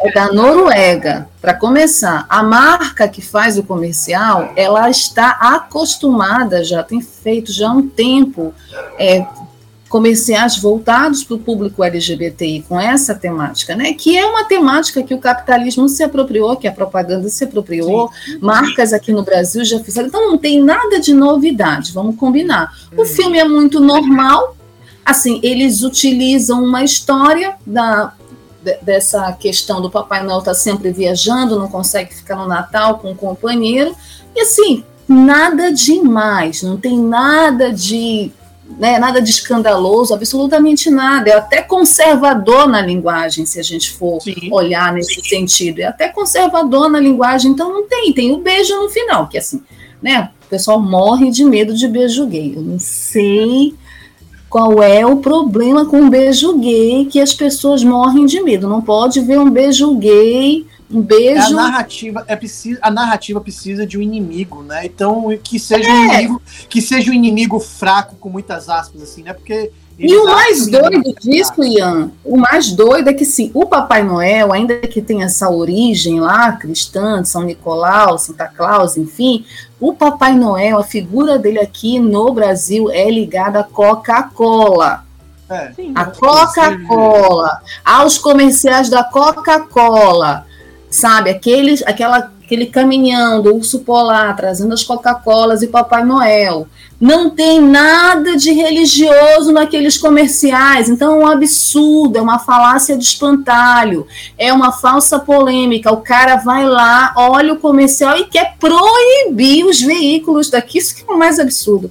Proibir os veículos de reproduzirem o comercial. O cara deu hoje, fez um pedido de desculpas pela nota de repúdio. Não, eu quero. E assim, ele é pai de um filho gay, tá? Esse deputado aí. Oi. Aí ele vai, é, o filho Nossa. dele é gay. E aí ele vai e pede desculpas. Não, me equivoquei aqui. Ai, pelo amor, pelo amor. Né? Então, Tem assim, a gente aqui, né? Exato. Oi? Tem pouca coisa acontecendo aqui pra Exa gente. gente é, é, é, tem pouca coisa acontecendo aqui, a gente tá é sussa, isso. a gente tá muito na tranquilidade para o cara se incomodar com um comercial de Natal da Noruega e proibir os veículos daqui de ousar passar o comercial. É aquela. É, é, é, as discussões elas estão. eu já falei isso algumas vezes, eu tô com saudade de discutir se se privatização é bom ou não, porque essa, discussão, essa discussão faz sentido. Porque pobre Sim. comer camarão, meu irmão, é muito foda, né? Tipo assim, você se indignar com alguém comendo comida é, é. de uma. É, é, de, é de uma. É, tá tão descolado da realidade, gente. Sabe? Tipo, você ficar indignado porque tem gente comendo bem. É, é, é tá, muito, tá muito foda. Tá muito foda. Tá muito difícil, gente. Tá muito difícil. Esse ano, inclusive, foi bastante difícil. A gente, a gente achou que não, não já tinha gastado tudo, né? Questões políticas e questões de discussões na internet. E aí 2021 veio mais uma vez tornando tudo ainda mais difícil. As discussões continuam nessa, nessa mesma entonação de dificuldades enormes. E 2022 chegando aí, gente, ano de eleição. É... Esse 2022 é difícil até de, de pensar nele. Mas antes de fechar aqui, eu quero só trazer uma notícia de dezembro. Eu tenho uma notícia de dezembro também. É, é, ótimo, porque dezembro a gente acaba não, não, não ficando, não falando muito, porque fica nesse, nesse meio do caminho, né? Então eu quero trazer a, a notícia das religiões de matriz africana que se tornam patrimônio cultural é, carioca, do Rio de Janeiro, que é o mesmo lugar da onde é, é patrimônio cultural também é o neopentecostalismo nesse ano, né? Então, uma vitória de cada vez aí, mas a gente ali consegue. Então, talvez até essa, esse, o neopentecostalismo entrando como patrimônio cultural tenha feito essa ação aqui se elevar, né? Porque, de alguma forma, precisamos compensar isso, precisamos dar uma resposta. E aí, agora, as religiões de matriz africanas também são patrimônio do Rio de Janeiro. Então... Só precisa ter, precisa Aí ter uma bem, bancada. Bem diferente o cenário. A gente está precisando de uma bancada no, no, no, na, na, política é, de é, matriz africana, porque, eu, é, porque o pentecostalismo tá com a bancada, meu irmão. Voltada aí, meu irmão, pro véio, 2022 vai ser barril, gente. Segura, segura, segura na cadeira porque o bicho vai pegar, meu irmão. André, faz que nem, faz que nem o padre do school e segura na mão de Deus. Gente, notícia que eu vi agora durante a live, hein, que saiu na CCXP, que tem tudo Eita, a ver conosco aqui. Fresquinho. Ótimo. Globo Filmes anuncia, termina, é, é, anuncia que vai ter adaptação de Grande Sertão Veredas para longa-metragem. Opa! Dirigido por Gail Arraes, com Caio Blar, Rodrigo Lombardi, what the fuck, e Eduardo Sterblich no, no elenco. Ah, e aí, é, o que, é interessante, né, é que o, no livro, né, a história se passa em 1950, mas o filme vai se passar em tempos modernos, numa Pronto. favela fictícia chamada Grande Sertão. É uma luta entre policiais e bandidos. Rapaz, rapaz. Guela Arras topou fazer isso, foi? Tropa de Elite. Não chamaram, que não chamaram o José Padilha para dirigir, mas a cara dele. Ah, então, temos aí essa bomba aí de última hora, né? Essa adaptação da Globoplay. Com certeza vai ser discussão aí para 2022. Globoplay tá chegando também com outras novidades aí, né? Tem é, o próprio Desalma, que tava para sair esse ano também, que foi uma série bastante interessante. Globoplay que está investindo absurdamente na sua estrutura, então assim, vão ter outros. Eles anunciaram lá, inclusive. É daqui pra frente? O medida provisória lá do Lázaro Ramos, inclusive nesse mesmo evento, eles anunciaram o. Eu não sei, eu não entendi se eles vão lançar na Globoplay. Eu acho que não. Vocês sabem que é uma, vocês sabem que é uma Tomara peça. que não, tô doida pra ver esse filme. Tomara que não sempre, porque eu não tenho acesso ao Globoplay. Tomara é que peça, não, tomara que sim, É uma peça aqui de Salvador. É. é... é é, o Caio. O, o Caio, que vocês conhecem, de eu ficar citando aqui, que trabalhou comigo na máquina, ele era assistente de direção, Lázaro Ramos, era, era ator, o, esqueci o nome agora do cara que escreveu a peça e tal, que se chama, originalmente se chama de Namíbia Não. A peça se chama Namíbia Não, ganhou tudo que é prêmio, ganhou o Jabuti é, por causa de, de texto.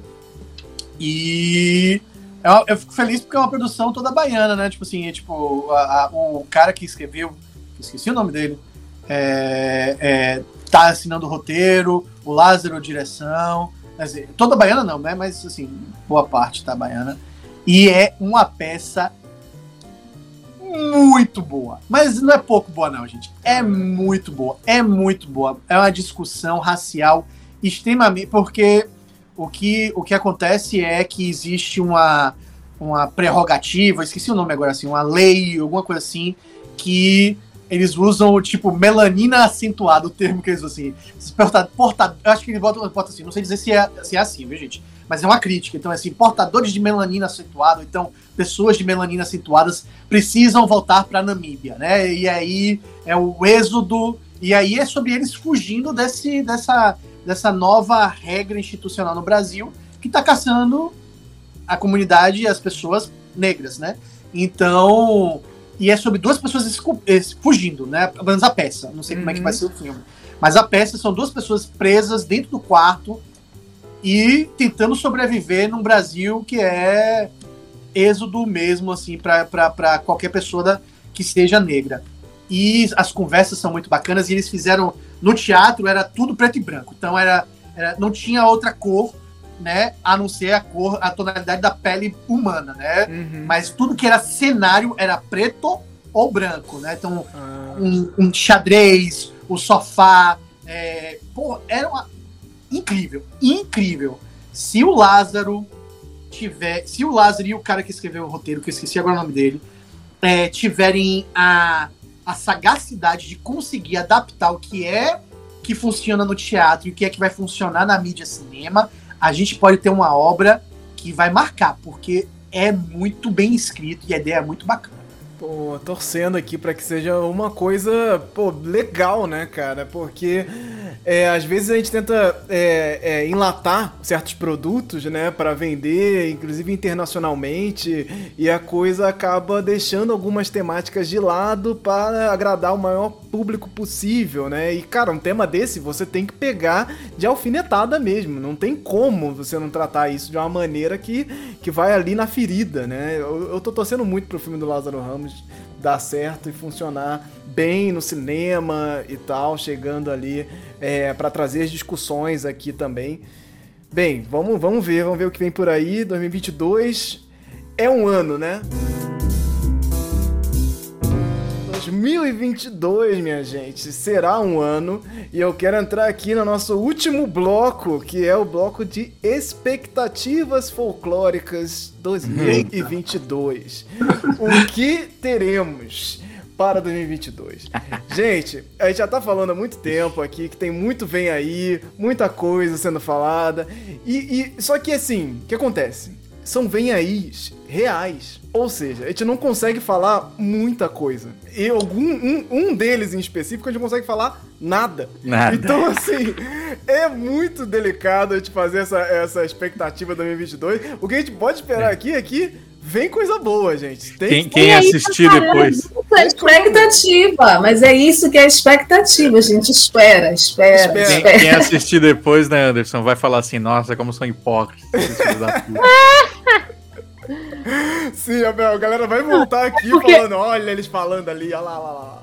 O, o, negócio é que os vem aí que a gente já tinha, que a gente podia falar também já falou, né? O Ian já falou aí do, do, do, livro. do livro dele que tá vindo. Andrioli já falou aí do, do, do, jogo dele que tá vindo. Eu tô aí participando de Lampião, mas tem quadrinho de Sétimos Filhos vindo aí também. Então, tipo assim. É. é as coisas que a gente pode falar é esses bem por alta, né? Sim, a gente não mas sabe os agentes. Quem é a editora do Ian, pra onde que vai o, o, o, o, jogo do Andrioli. É. Aguardem aí. Então, vamos tentar pensar em mais coisas, porque ano passado a gente pensou e, e sonhou alto, assim, com várias paradas acontecendo. E, inclusive, um dos sonhos muito altos que eu, que eu, que eu mostrei lá, meio hum. que começou a acontecer. Como o próprio Spoleto descobrindo o folclore BR e falando assim, ah lá, Olha lá, uma, um pessoal aí falando de folclore e o que eu quero botar minha marca ali associada a essa galera. Pronto, botou lá, publi do Folclore BR aí, ah. no, no Espoleto, rolou, já, já tá rolando. Não, já que a gente está falando de expectativas, expectativas folclóricas, deixa eu também indicar algumas coisas para o pessoal aqui que está com a gente. É, aqui, ah, tem várias expectativas. 2022 vai ser um ano difícil, tenso. Vai ser um ano que, se a gente conseguir sobreviver, que a gente sobreviva com uma ótima notícia, né? É, no final do ano, que a gente esteja comemorando quando chegar dezembro aqui, né? Com mais expectativas boas para 2023. Mas eu queria falar de uma websérie que eu tive a honra de participar. É, é uma websérie que está aí no YouTube, websérie Pretas de uma produtora daqui de Belém do Pará, produtora Negritar, feita por mulheres pretas. A gente a primeira temporada já foi lançada, está no YouTube, vocês podem procurar para assistir a história de cinco mulheres pretas na Amazônia.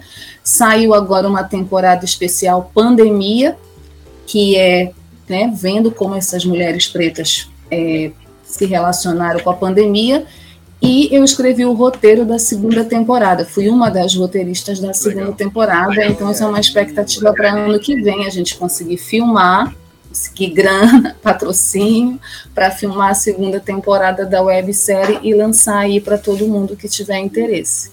Vou fazer o jabá do meu amigo que não está aqui na live, e Camiabas, de Otoniel Oliveira, do Estúdio Luminuras, vai fazer 10 anos ano que vem, e eles vão lançar um monte de coisa.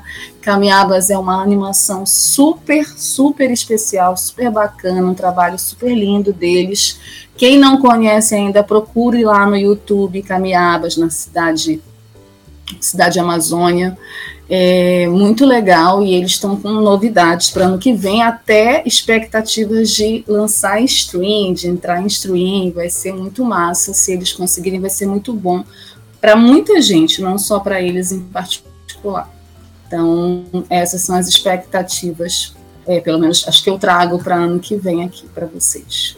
Perfeito, perfeito. Gente, é isso. Quero agradecer muito a presença de todos vocês. Vou deixar aí que vocês se despeçam aí, que é o nosso último programa do ano, né? Então, assim, Uhul. é um momento é, é, maravilhoso. Conseguimos chegar até aqui, produzindo o ano inteiro, pensando folclore, pensando a cultura brasileira, dessa forma moderna, atual, transformadora, porque é assim que é a coisa, assim. Não, não, não, não tentam colocar palavras na nossa boca inclusive, de tentar botar esse folclore engessado, que ele não existe aqui, sabe? Essa discussão aqui, ela sempre vai muito além.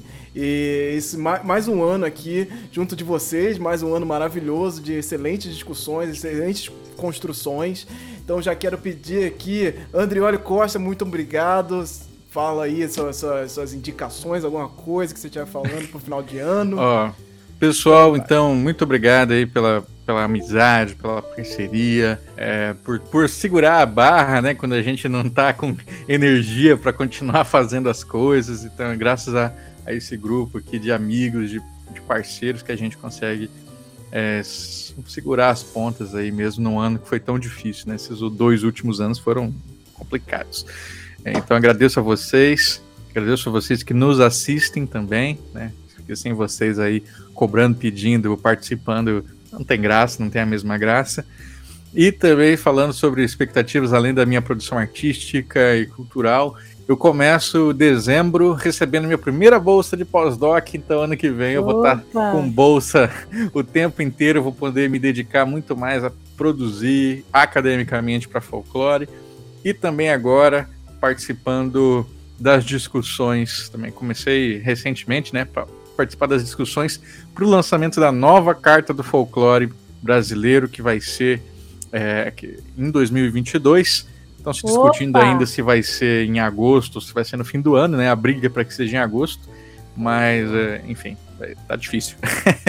então, institucionalmente, eu também vou estar lá junto pensando né, como é que a gente vai apresentar folclore aí para a comunidade.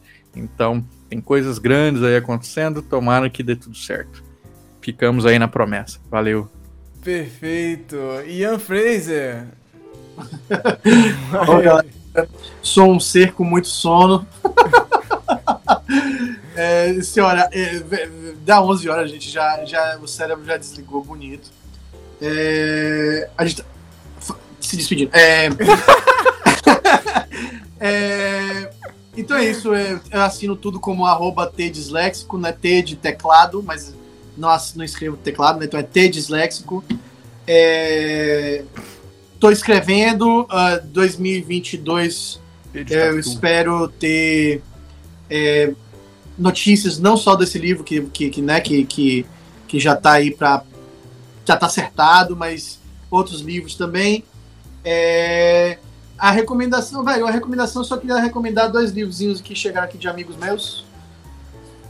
É, chegou o Alto da Maga Josefa, da, da Paola, hum. e chegou o Mistério do Carneiro de Ouro, do, do Thiago Lee. É, ambos escritores que estão que nessa bolha, né? E ambos lançando por editoras grandes, a Rocco e a Gutenberg.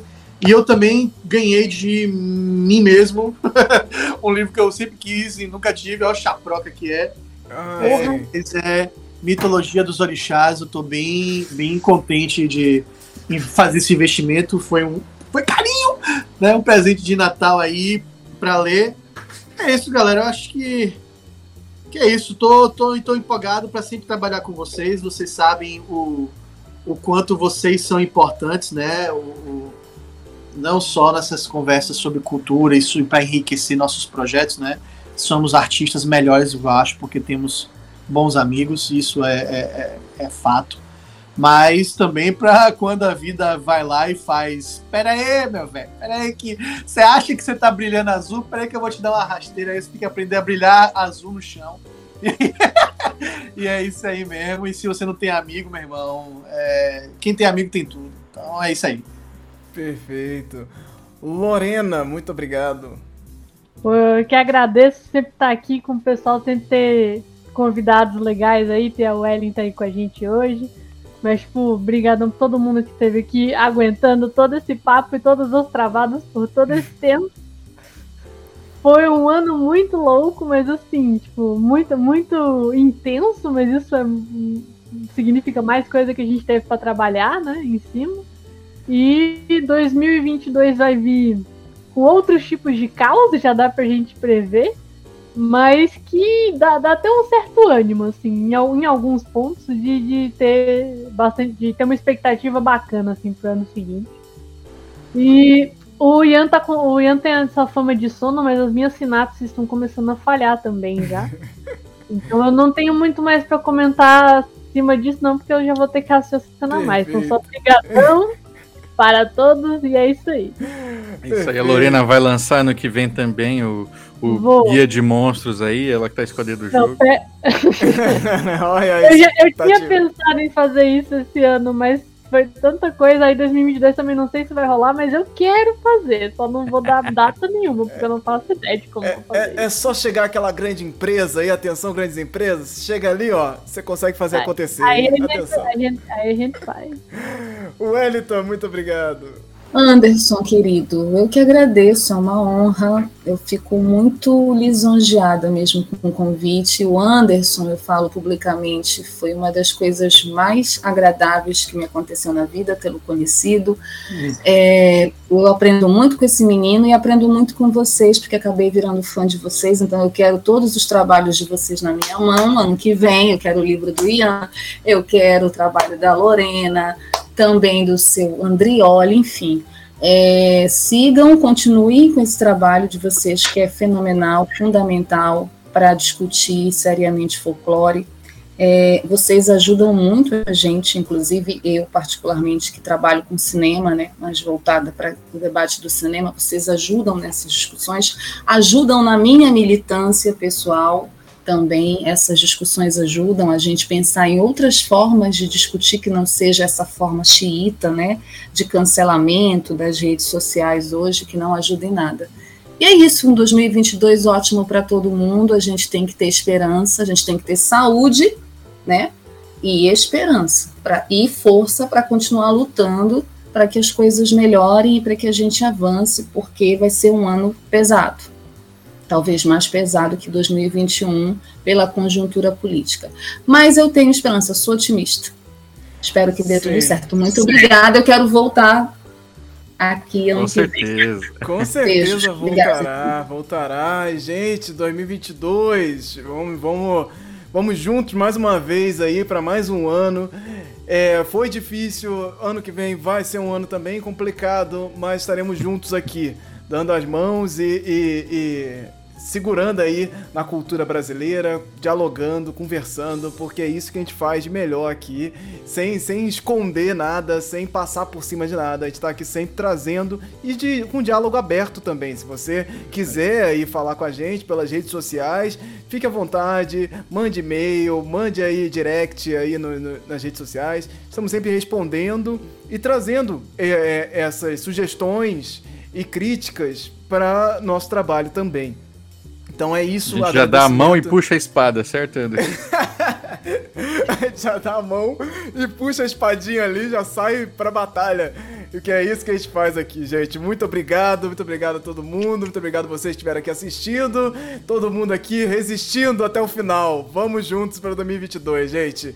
Valeu demais, gente. Tchau, tchau. Valeu. Valeu.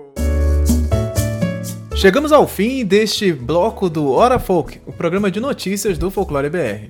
Agora esse programa está dividido em duas partes, uma com as notícias principais em destaque e outra com as notícias mais rápidas e o bloco de indicações, que você poderá conferir tudo no mesmo feed do Folclore BR. Os links para os participantes e demais informações para este programa estarão na descrição de onde você estiver ouvindo. Considere se tornar um apoiador do projeto através do Catarse, PicPay ou Pix. Saiba mais em folclorebr.com/apoie. Busque Folclore BR tudo junto nas redes sociais e nos encontramos no próximo programa. Obrigado e até logo!